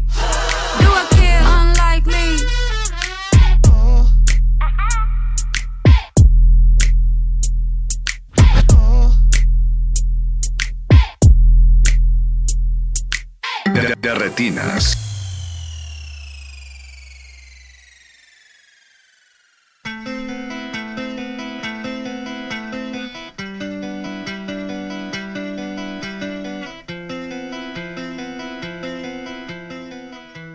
Y estamos de vuelta en Derretinas y como les decía al inicio del programa, hoy vamos a estar platicando con Bruno Santamaría, director de Cosas que no hacemos, eh, documental que se estuvo, que más bien se estará proyectando como parte de las actividades virtuales del Festival de Cine de Los Cabos. Bruno, buenas noches, ¿cómo estás? Bien, muchas gracias, Rafael. Buenas noches. Muchas gracias por, así que por contestarnos la llamada. Eh, Bruno, pues quisiera que comenzáramos, eh, que nos cuentes un poco de cómo fue que diste a dar al Roblito, este pequeño pueblo que está en Nayarit, creo, casi en la frontera con Sinaloa.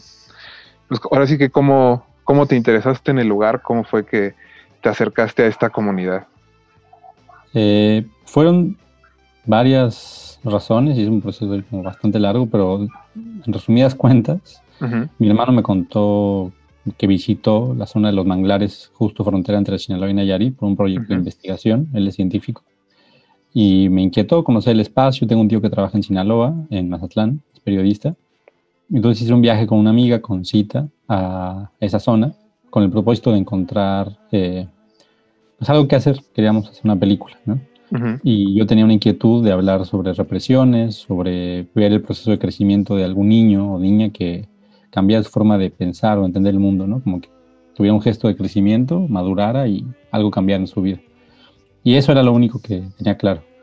Eh, y estando en eh, el Otatito, se llama, es una cantina en un centro botanero en esta zona de manglares, de pronto regreso en una pequeña lancha, un niño nos contó en medio de estos túneles de mangle en los manglares, ¿no? Son estos árboles que se forman venas, eh, que cada Navidad Santa Claus sobrevuela una isla, bueno, un par de islas de la zona, y que avienta dulces a los niños, ¿no?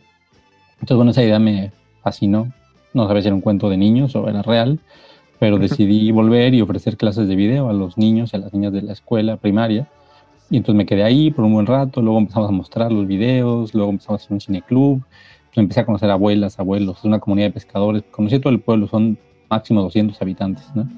Y de pronto en Navidad, pues tal cual, a las 9 de la mañana aparece Santa Claus y con la cámara yo corriendo.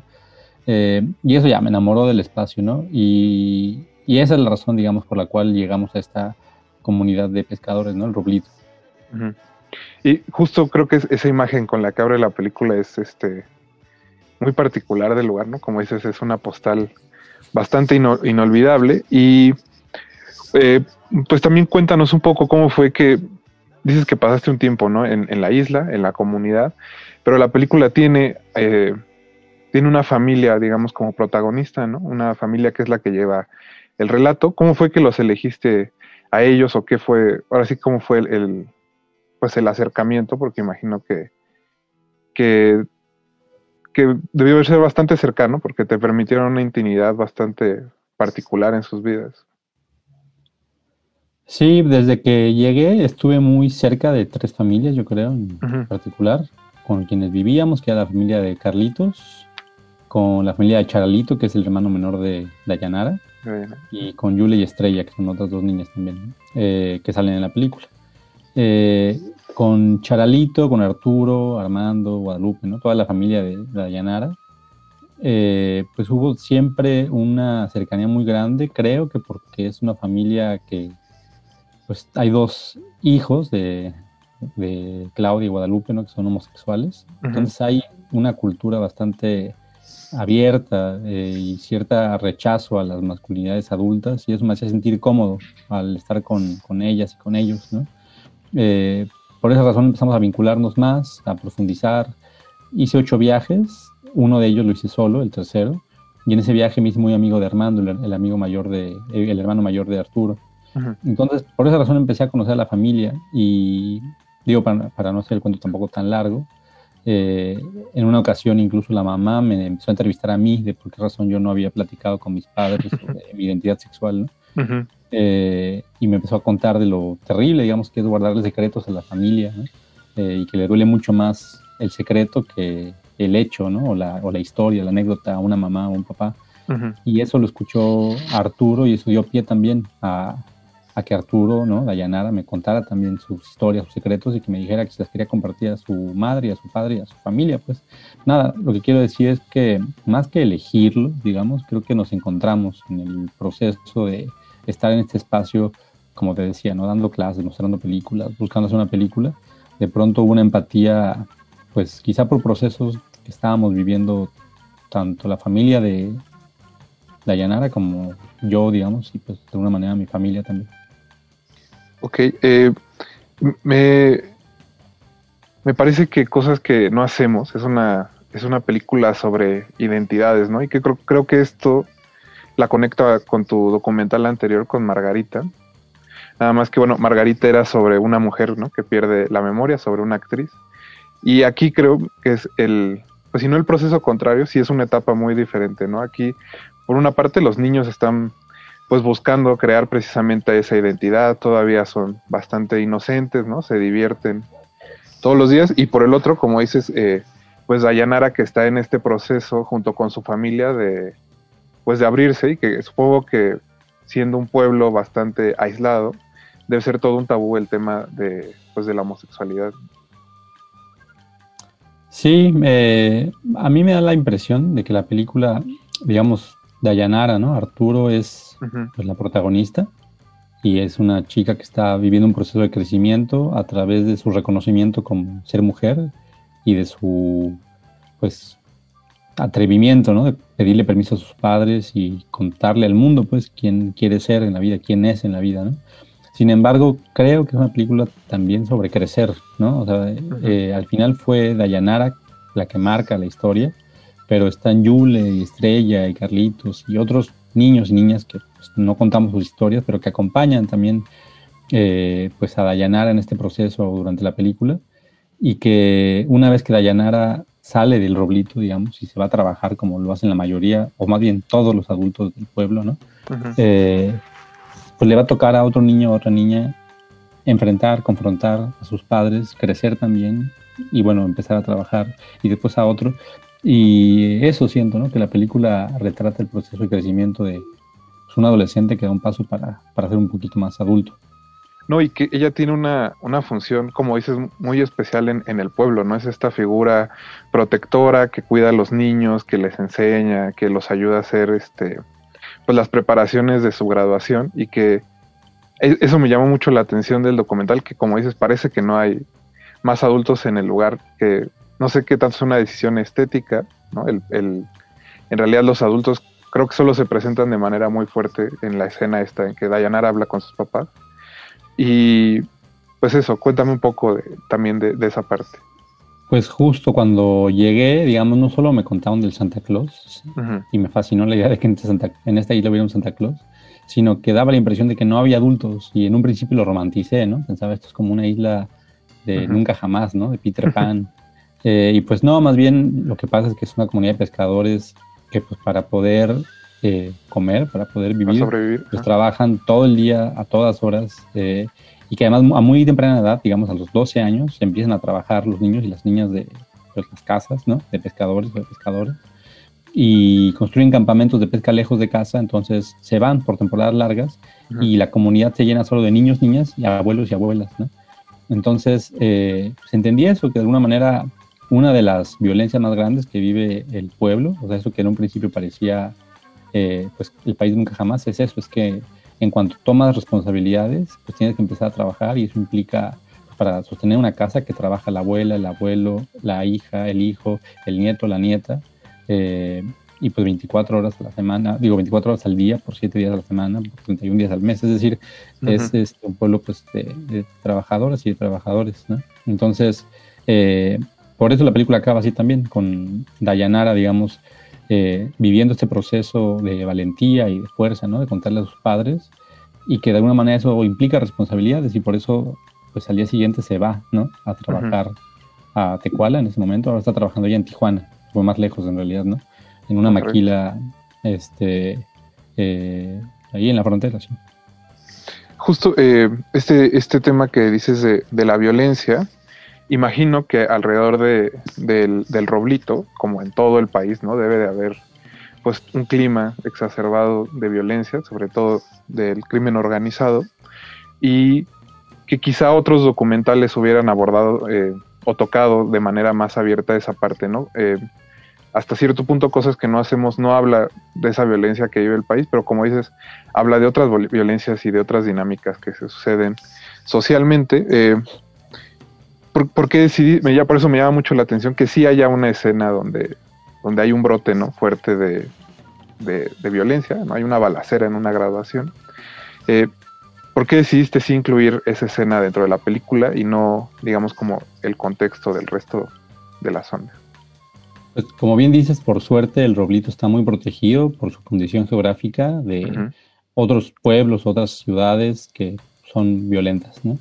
Eh, el Roblito es un espacio sumamente pues, tranquilo, pacífico. En realidad casi todos son primos, ¿no? Todo el mundo uh -huh. se conoce, son muy poquitas personas.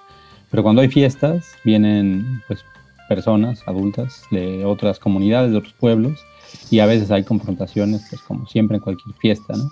Eh, lo que nos ocurrió fue un accidente, es decir, hubo una balacera y estábamos ahí presentes, estábamos filmando eh, y pues fue horrible, digamos, todos tal cual corrimos, nos espantamos y lo más fuerte fue eso, ¿no? Que incluso esa misma noche el Capi, donde dormíamos, el abuelo de Carlitos, dijo, bueno, yo voy a recoger ya las redes y su hija le dijo, no, pero no vayas a trabajar ahorita y él dijo, es que si no voy yo, ¿quién? ¿Y quién va a recoger mis redes? Y mis -huh. redes las van a comer si no los cocodrilos y se fue a trabajar. Eh, y el día siguiente en la mañana, pues las mujeres se pusieron a limpiar y, y, días después supe que empezaron a organizar también la siguiente. Es decir, eh, por supuesto que ese acontecimiento les marcó, les trauma, ¿no? Eh, incluso se vuelve parte de las historias y los relatos de los niños, ¿no? En las fogatas. Sí, sí, sí. Pero no detiene la vida, ¿no? No detiene su, sus alegrías, no detiene su, su vida tal cual. Eh, en el caso de Dayanara, pues no detiene su intención de contar el secreto, ¿no? Y nosotros lo decidimos incluir en la película porque creo que al final la película pretende compartir eh, pues lo que pudimos conocer del Roblito, ¿no? Tratando uh -huh. de ser lo más críticos y, y abiertos, ¿no? A, a, sentir qué es lo que la realidad nos está brindando para poder construir una película. Y eso fue parte de lo que nos ocurrió en la película. ¿no? Entonces se construye la película en torno pues, a partir de, de, la experiencia que vivimos filmándola. Perfecto. Eh, pues Bruno, eh, imagino que ya tienes algún par de proyectos a futuro. No sé si nos puedas contar un poco de ellos y de, ahora sí que de, cuáles son los pasos siguientes de cosas que no hacemos. Ahorita está en el Festival de Los Cabos, pero ¿dónde estará a futuro? En Los Cabos se presenta el jueves a partir de las 8 de la noche. Uh -huh. Tendrá mil vistas. El viernes tenemos unas preguntas y respuestas con todo el equipo. Va a estar la Llanara también a las 7 de la noche. Eh, va a mostrarse el 25, bueno, en realidad son tres funciones, pero presencialmente en Ámsterdam, en el Festival de IDFA, que es un festival uh -huh. de documental muy importante que en, en, el mundo. Eh, va a estar en el Festival de Huelva, es en España. Eh, eh, ahorita está en el Festival de Chile, en Big Viña, Viña del Mar. Eh, y bueno, hay otras noticias ahí que saldrán también pronto de, de, la película. Estamos contentos con ella, está viéndose mucho por suerte. Sí, y sí. estoy trabajando en, en, en dos proyectos, eh, uno con la beca del FONCA, que pues, acaba de salir, que se llama El edificio rosa con azul, es un argumento de, de ficción, y, estoy trabajando un proyecto en la Ciudad de México eh, que se llama Mentira que debes obedecer, que es una, un encuentro entre una cocinera y un comensal en un comedor comunitario, donde son 15 cocineras que le cocinan a más de 300 pues, personas en situación eh, casi de calle o de calle, ¿no? Eh, en eso estoy. Perfecto. Pues eh, Bruno, mucha suerte así con esos proyectos y con las próximas proyecciones de cosas que no hacemos. Eh, gracias por habernos contestado la llamada. Muchas gracias a ti, Rafael. Y nosotros vamos a ir a otro corte musical. No se despeguen. Recuerden que están en Derretinas. Derretinas.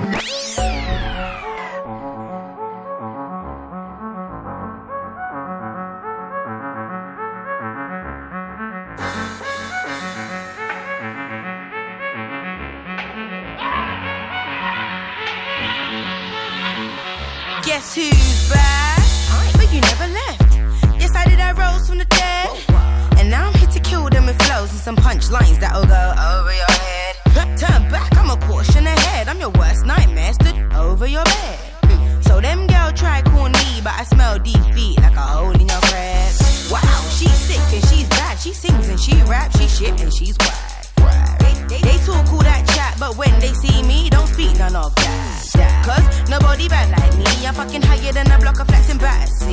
Whoa. I'm with my team. Squad where you at, my J? I'm rolling 10, yeah, up in that squad. That's what, that's squad. I'm rolling 10, yeah, up in that squad. That's what, that's squad. I'm rolling 10, yeah, up in that squad. Fucking with my squad? I think not. Me and my bitches, we roll deep, and we always got green, so we pretty much peas in a pod. I was at the scene, had to flee from the cop. I go inside with no keys for the locks. Um, excuse me, madam, how did you get on the premises? Well, I came to kill off my nemesis, so I used my juju when I came up in the crevices. And bitches say they're bad, but I'm from where the fucking devil is. So if they get me mad, we're in the yard disturbing residents. And we leave out the yard up in the car, dispose the evidence. Cause nobody bad like us. Nobody bad like But really, we don't want no fuck. Someone roll them blunts so we can turn shit up. Squad, let me see you brush your guns. I'm rolling 10, yeah, up in that squad. That's what, that's squad. I'm rolling 10, yeah, up in that. That's what, that's squad. Mm, I'm rolling 10, yeah, in that squaddy. Came true with the clan, came true with the posse. I came with Mary Jane, some came in it with Molly. Nuff girl in it, that's the way you roll, squaddy. Nuff girl in it, that's the way you roll out. If the line's good, you have to get your phone out. Fair skin teeth when we pose for the photos. Some are braided, some are in cornrows, but still go on dread if we have to. The heart is still like a statue. Mm, Been on my grind like my back tooth, yeah. Take out the time, be like five zoots. Mm, Step on the gas, take the back room. Why? Cause if my bitches need me there, well, I'm coming. And if I ain't got the wit shit, I'm running. I do it for him, it ain't nothing. Squad, hey, let me see you brush your something. I'm rolling 10, yeah, up in that squad. That's what, that's squad. I'm rolling 10, yeah, up in that squad. The silver on your skin tastes like the movie in my mind's eye. I ask myself the same questions. I tell myself the same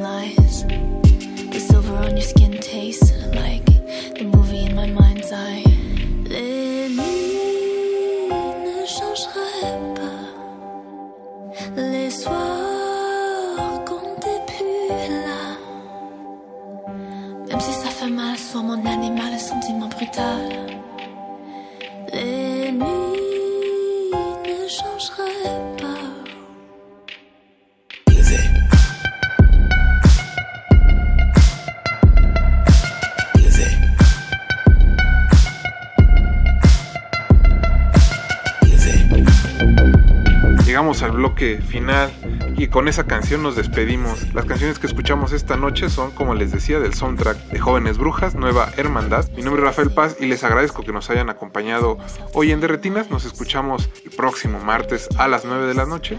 No apaguen sus bocinas porque todavía queda mucha resistencia modulada. Hasta la próxima.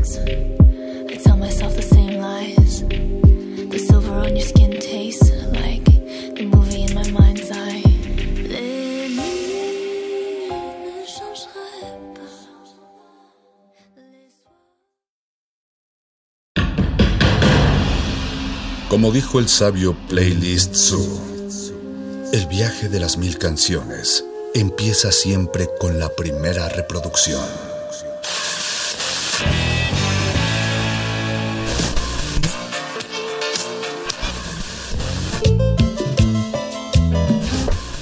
A continuación, un maestro te abrirá la puerta de su lista de reproducción. El resto va por tu cuenta. Ley listo.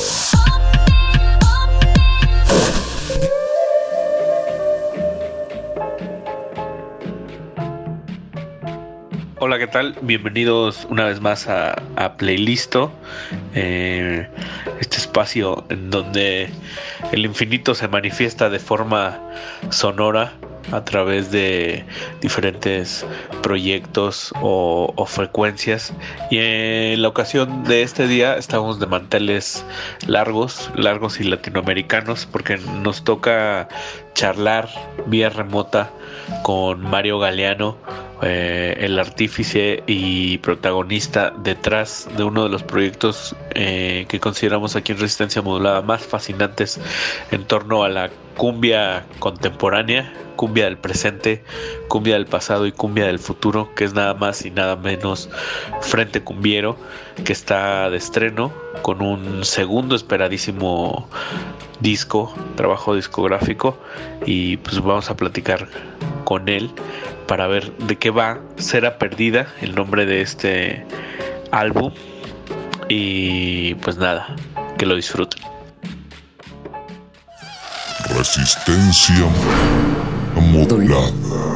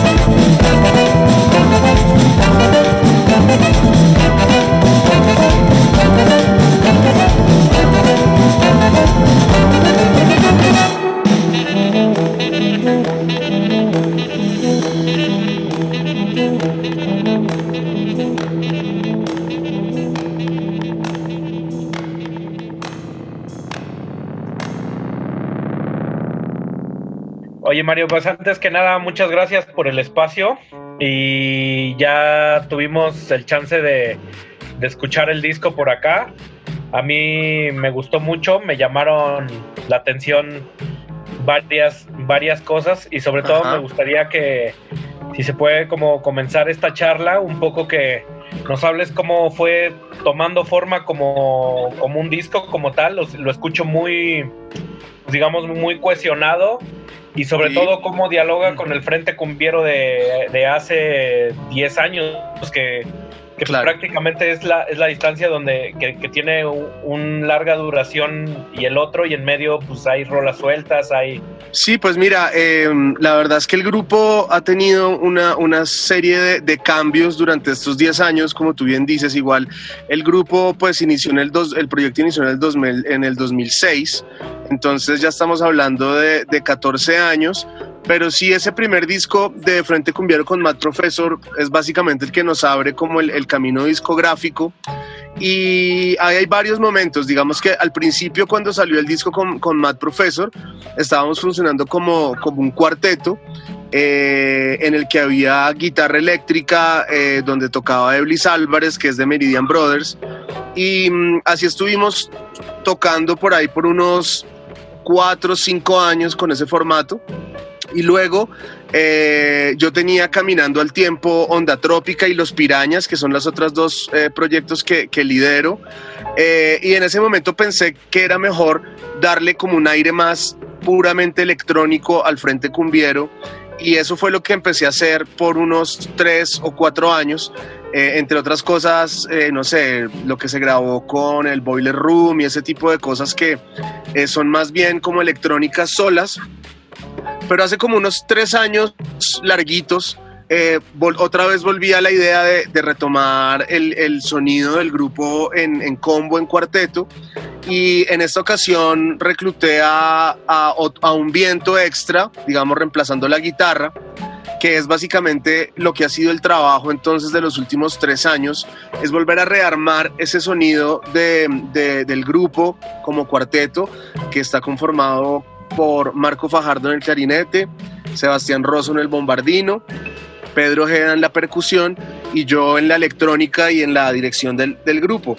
Entonces ha sido un proceso muy bacano de ir como entendiendo cómo es que funcionan las dinámicas del cuarteto ahora con dos vientos eh, e ir empezando a grabar cosas, grabar cosas, hasta que ya llegamos a un punto en el que queríamos mostrar cómo es que suena el grupo en vivo en este formato y creo que en el disco pues se pudo plasmar bien esa, esa sensación del cuarteto nuevo, digamos.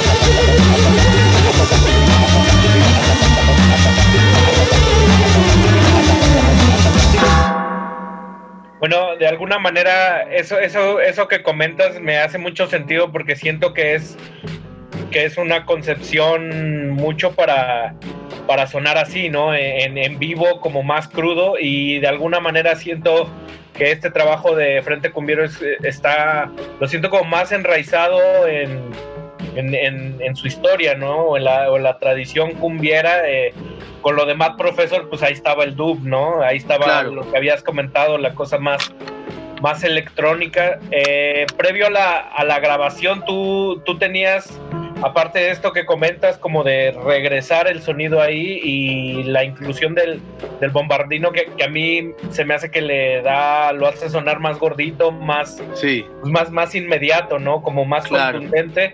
Este, tú tenías a la, a la par algunas ideas que, que ahora están, digamos, permeando el disco, porque yo veo, a mí me vuela la imaginación tanto el nombre de las canciones como el sonido que, que tiene también mucha, pues mucha imaginería latinoamericana, pero también Sí. mucha psicodelia, ¿no? También lo siento muy fresco. Y no sé si porque estamos en pandemia también lo siento muy pertinente con este con este tiempo sin hablar directamente, ¿no? O sea, o sea salen Claro. unos personajes con cubreboca en la portada, pero Sí. habían habían ideas que tú ibas anotando previamente o también se Claro. sobre la marcha. No, no, en realidad sí fue como todo un proceso de composición, de armado de los temas, de entender cómo ya los temas puestos en escena cogen, digamos, su propio vuelo y cómo aterrizar esas dos cosas de lo que tú traes como idea de composición sumado a cómo funciona el, el en vivo. Porque, por ejemplo, eh, una cosa que tiene este disco es que eh, los temas están grabados todos en bloque y estamos todos tocando al tiempo los temas, o sea, no hay como una cosa de overdubs o de mucha producción posterior, o sea, todos los efectos que están sonando eh, es ahí mismo en el momento de grabación que se están metiendo y eso pues habla de, de la... De la de la dinámica ya del grupo, cómo funciona. Lo que tú dices de, de, mm, eh, la evocación de muchos ambientes o de muchas diferentes ideas, eh, definitivamente tiene que ver del, del hecho de partir, pues que Frente con Vior es un grupo instrumental y al no tener, digamos, la inmediatez de la letra que te está hablando directamente sobre algún tema o sobre alguna, eh, alguna idea en particular, entonces, claro, queda eh, abierto el código para que la gente lo, lo, interprete como quiera. Yo eh, en realidad lo pienso más como unas canciones para la pista que han sido definitivamente como el, el sitio donde nosotros nos hemos desenvuelto con el grupo. Es un grupo para, para en los conciertos, para, para um, las fiestas, que la gente esté bailando y llevando pues ese, ese golpe a la pista. Entonces, hay muchas cosas, digamos, escondiditas detrás. Lo que tú dices de la portada fue muy chistoso porque esa portada la grabamos, o, es decir, hicimos el, el- el montaje fotográfico como a principios de febrero, cuando todavía no había llegado el, el- el- como el virus así tan fuerte y todavía no habían empezado las cuarentenas ni nada, pero ya se estaba empezando a hablar de eso y, y justo dijimos, no, hagamos un personaje acá como, como una, un enfermo de coronavirus que está por ahí metido y eso terminó quedando en la carátula y digamos que esto sumado a todos estos otros personajes que están como en un plan de, de, marcha, como en un plan de, de- de manifestación, es eh, también otro de las, de, las, de las cosas que digamos ha sido una, una constante en los últimos meses en muchas partes de Latinoamérica y aquí en Colombia. Desde el año pasado un movimiento, digamos, popular, estudiantil principalmente de, de- de hacer mucha presión contra el gobierno y de salir a las calles, que quedó truncado, por supuesto, por la llegada de la pandemia, pero básicamente creo que sí es un documento que habla muy de los tiempos, habla muy de, de- de- lo que es ahora, 2020, 2019, en los caminos de la cumbia.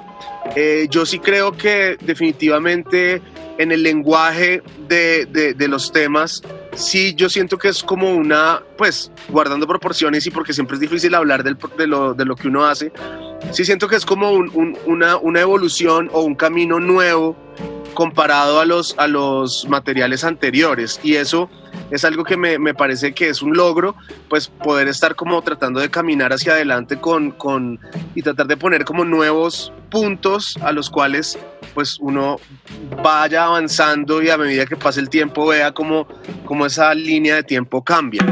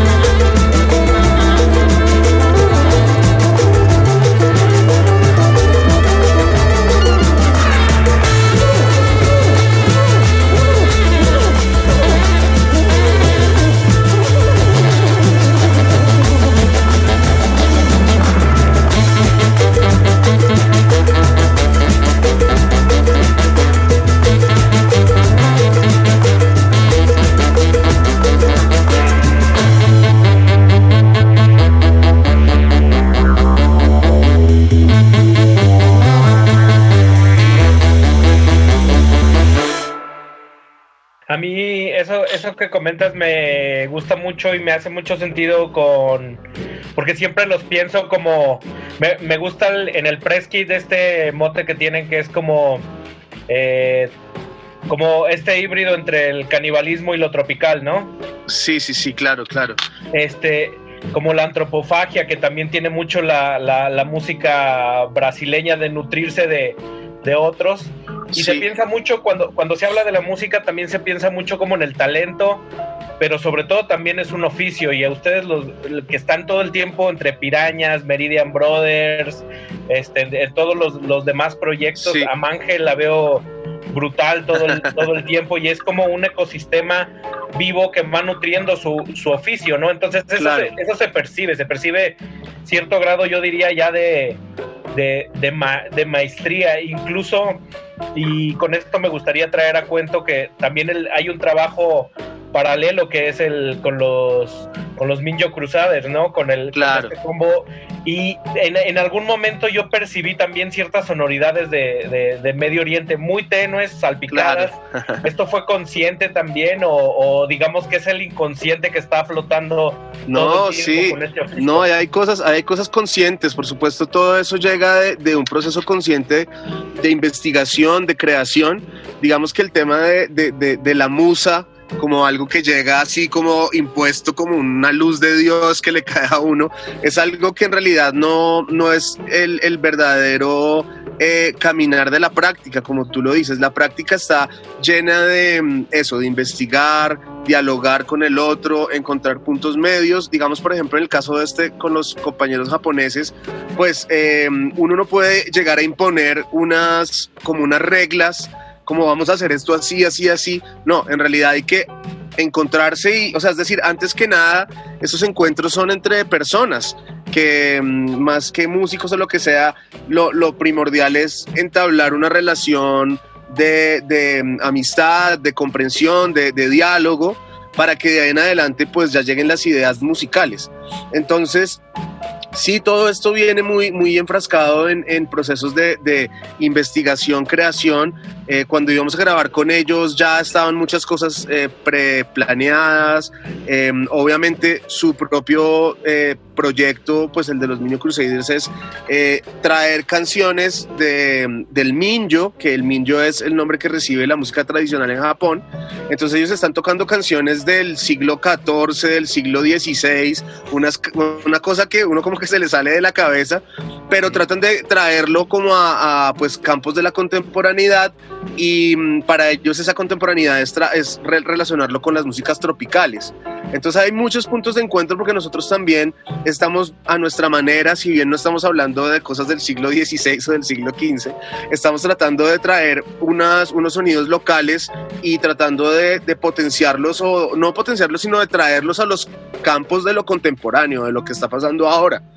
Porque si bien nosotros siempre hemos sido muy amantes del, del- de ese pasado y de esa historia de lo que se ha grabado en décadas pasadas y cómo se mueve por el continente, también somos muy conscientes de que si uno no toma esa información para traerla al hoy y a la hora, pues no está poniendo su, su grano de arena para que esa escalera continúe evolucionando y que luego llegue una generación dentro de 10, 15 años y diga, ah, bueno, estos manes hicieron esto, entonces ahora nosotros vamos por este lado a hacer lo otro y que cada uno como que vaya aportando.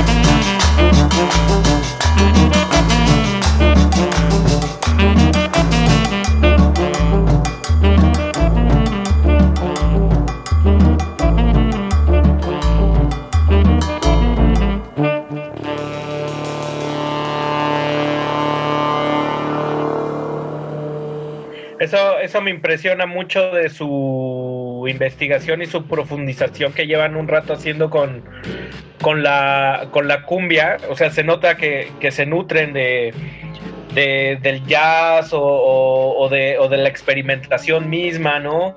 O incluso hay otro tipo de, de, de busca sobre, el, sobre la idea de lo tropical más allá de la, de la cumbia, pero me gusta que eventualmente la cumbia es el canal donde viaja el sabor, ¿no? Y, sí, sí. Y es algo que a veces esa nobleza o esa, digamos, versatilidad no la, no la tiene tanto la salsa, por ejemplo, que también se han metido con la salsa. Exacto, no la, el tiene rock, tan así. O sea, por ejemplo, ah, llegando a ese punto que tú dices me parece interesante porque para, ya, para alguna gente que, que conoce de cumbias, de repente escucha algunas canciones de esto nuevo del Frente Cumbiero y no le suena tan cumbiero, no Claro. le suena tan, tan cumbiambero. Pero precisamente me parece que ese es uno de los principales como matices que tiene la cumbia, es poder ir cambiando de facetas de forma así como no sé, como si alguien, ya porque uno hoy en día por internet pues puede escuchar la cumbia villera o la cumbia sonidera, pero imagínate hace unos 15 años cuando digamos alguien de Colombia que se imaginaba que la cumbia era una cosa de tambores y de gaitas y de repente le ponen una cumbia, cumbia sonidera, dirían, mierda, eso no es cumbia. ¿Sabes? Entonces, a mí me parece también chévere jugar, jugar con eso, jugar con esos preconceptos de lo que es o lo que no es y saber que sí es cumbia, ¿verdad? Solo que está vestida de una cantidad de otras influencias y una cantidad de, de otros timbres de, que vienen de, de la electrónica, que vienen de las máquinas de ritmo y un código melódico y, y armónico que también aleja un poquito a lo que la gente estaría más acostumbrado a aterrizar como, como, como la cumbia. Pero fíjate que precisamente el, el propio nombre del disco que se llama Cera Perdida quiere hacer alusión a eso, a una, un estudio profundo de, de- de la gaita, que es el instrumento melódico, digamos que es la columna vertebral de la cumbia. Eh, muchas de las melodías que vienen en este disco son unas abstracciones que vienen de la música de gaita, que no es, digamos, como te digo, tan evidente a primera escucha o tan evidente de primerazo, pero que tiene detrás como toda una, una, una cuestión raizal, pero vestida con, con, otra, con otro ropaje, digámoslo.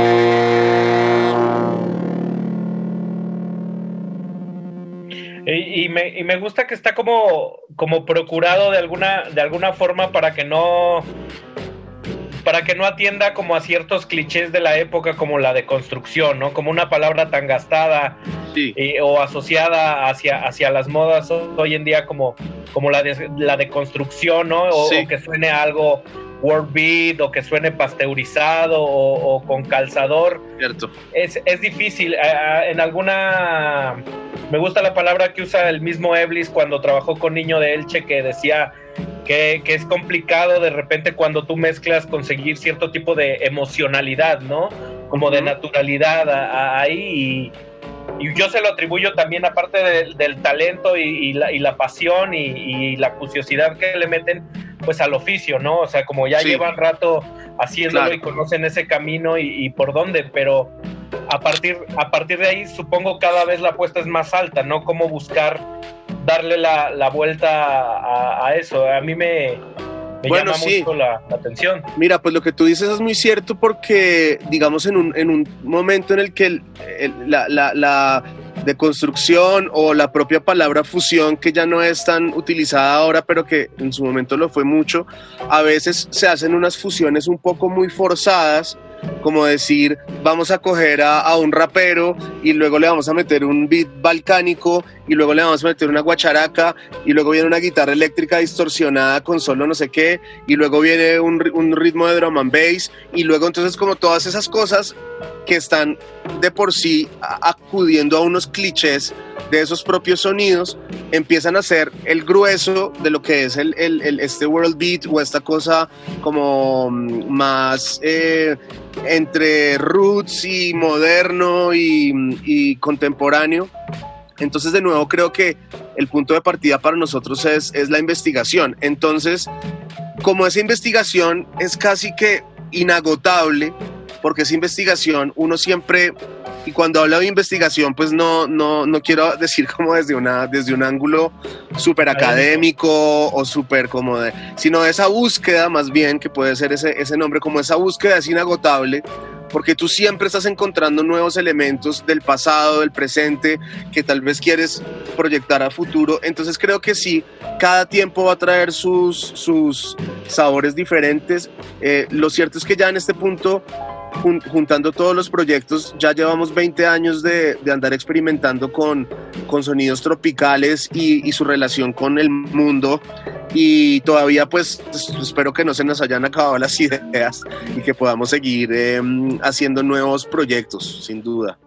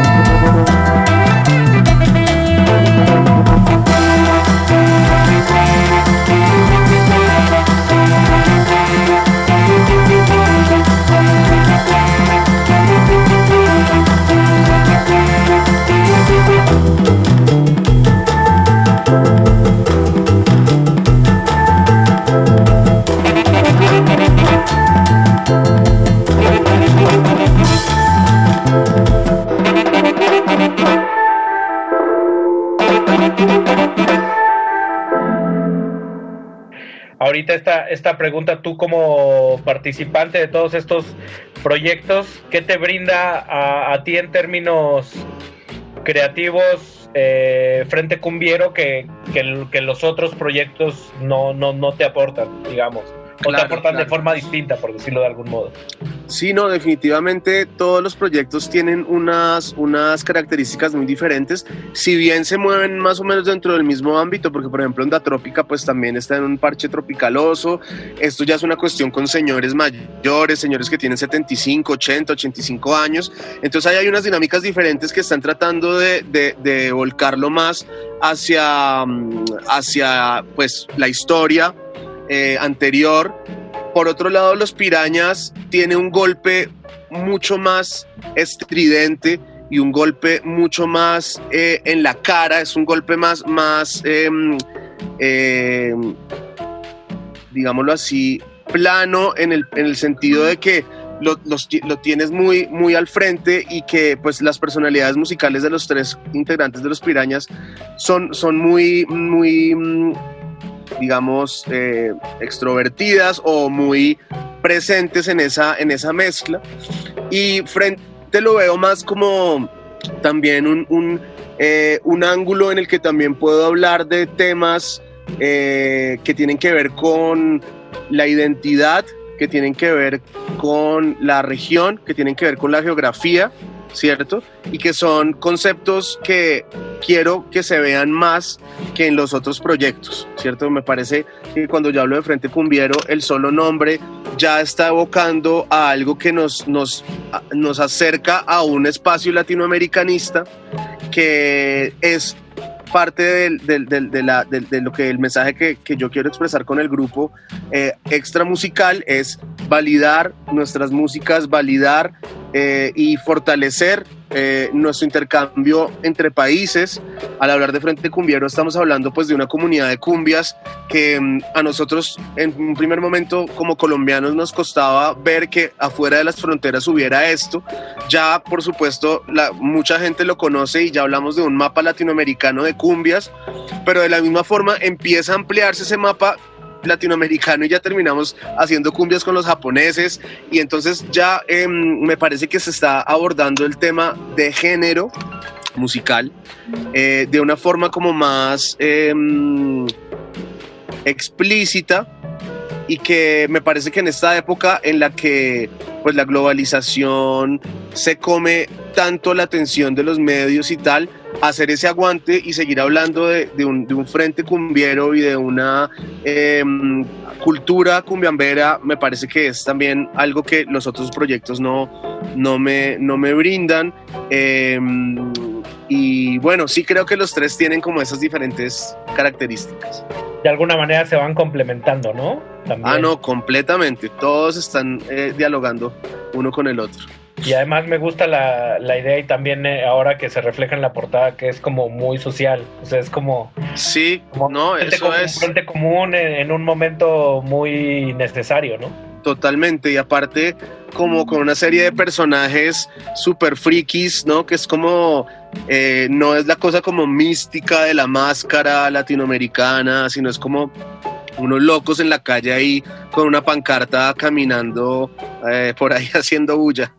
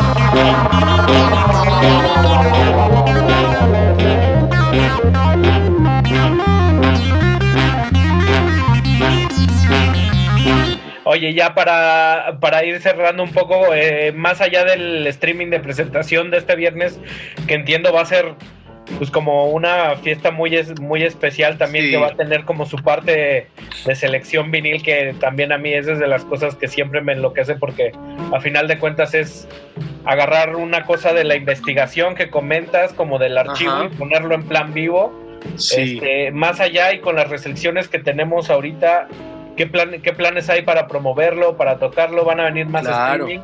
¿Se van a aguantar a la vacuna? ¿Qué va a pasar? Pues mira, eh, para empezar, por lo primero, sí es, vamos a hacer una fiesta de lanzamiento del disco el sábado 14 que de verdad pues es una fecha muy importante porque en cualquier otro momento de la vida todos los lanzamientos que ha- hacemos son unas fiestas gigantescas eh, hasta las 5 de la mañana con la gente DJs, con todo el asunto y pues en esta ocasión no la podemos hacer.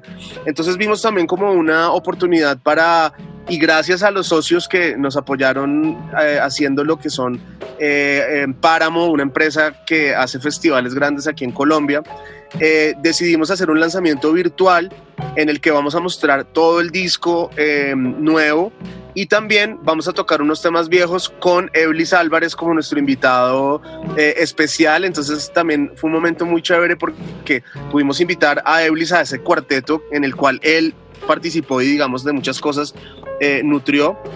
Y tenemos todo un diseño visual extraordinario de un artista plástico que nos está acompañando ahora que se llama eh, Diego Taborda.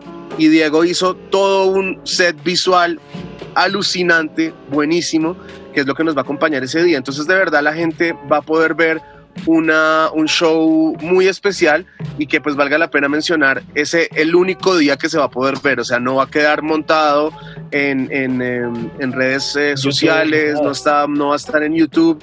Entonces por eso quiero aprovechar para invitar a la gente a que se conecten al- a este sitio web que se llama transmisión.co.co transmisión.co y ahí van a encontrar toda la información de, de cómo apoyarnos eh, y acompañarnos en, en- en el lanzamiento. Y entonces esa es la primera parte, un concierto que dura una hora y cuarto y la segunda parte es eh, como un after, un after party de dos horas y media de discos en los que vamos a estar los guaqueros y que es un parche digamos de Mateo Ribano y yo poniendo discos y entonces sí, básicamente se acaba el concierto e inmediatamente arranca esta fiesta que sí es como pues en, en tiempo real, eh, en vivo y en directo acá desde el estudio donde, donde yo trabajo y donde pues la gente va a poder seguirnos acompañando. Entonces de verdad es una invitación muy especial y pues para todos nuestros amigos mexicanos eh, que nos puedan acompañar sería maravilloso. Eh, nosotros casi que de los países donde más seguidores y donde más gente está pendiente de lo que hacemos es México, entonces de verdad poder contar con la presencia de algunos de ustedes ese día sería, sería una maravilla. Entonces Buenísimo. ese es hasta ahora el, arra- el arranque de la promoción y vendrán otras cosas, pero por ahora de nuevo hacerles la invitación para este 14 de, septi- de- de septiembre, 14 de noviembre eh, en la página web transmisión.co está toda la info. Muchísimas gracias Mario y a nombre de todo el equipo de Resistencia, pues esperamos ya no pase tanto tiempo para volver a, a vernos juntos y, y hacerte llegar este, nuestra más profunda admiración a, a ti y a todos los proyectos en los que estás involucrados. Somos muy fans y cada que podemos vamos ahí a, a menear. el No, culo. hermano, sí, muchas gracias por abrirme este espacio y sí, como tú lo dices, ojalá pronto podamos viajar, estamos esperando ya pues que el otro año se despeje un poco la cosa y si pudiéramos llegar antes de mitad de año a México otra vez, seríamos muy felices. Ojalá. Un abrazo grande y Bueno, muchas gracias, gracias. Ricardo, saludos a todos.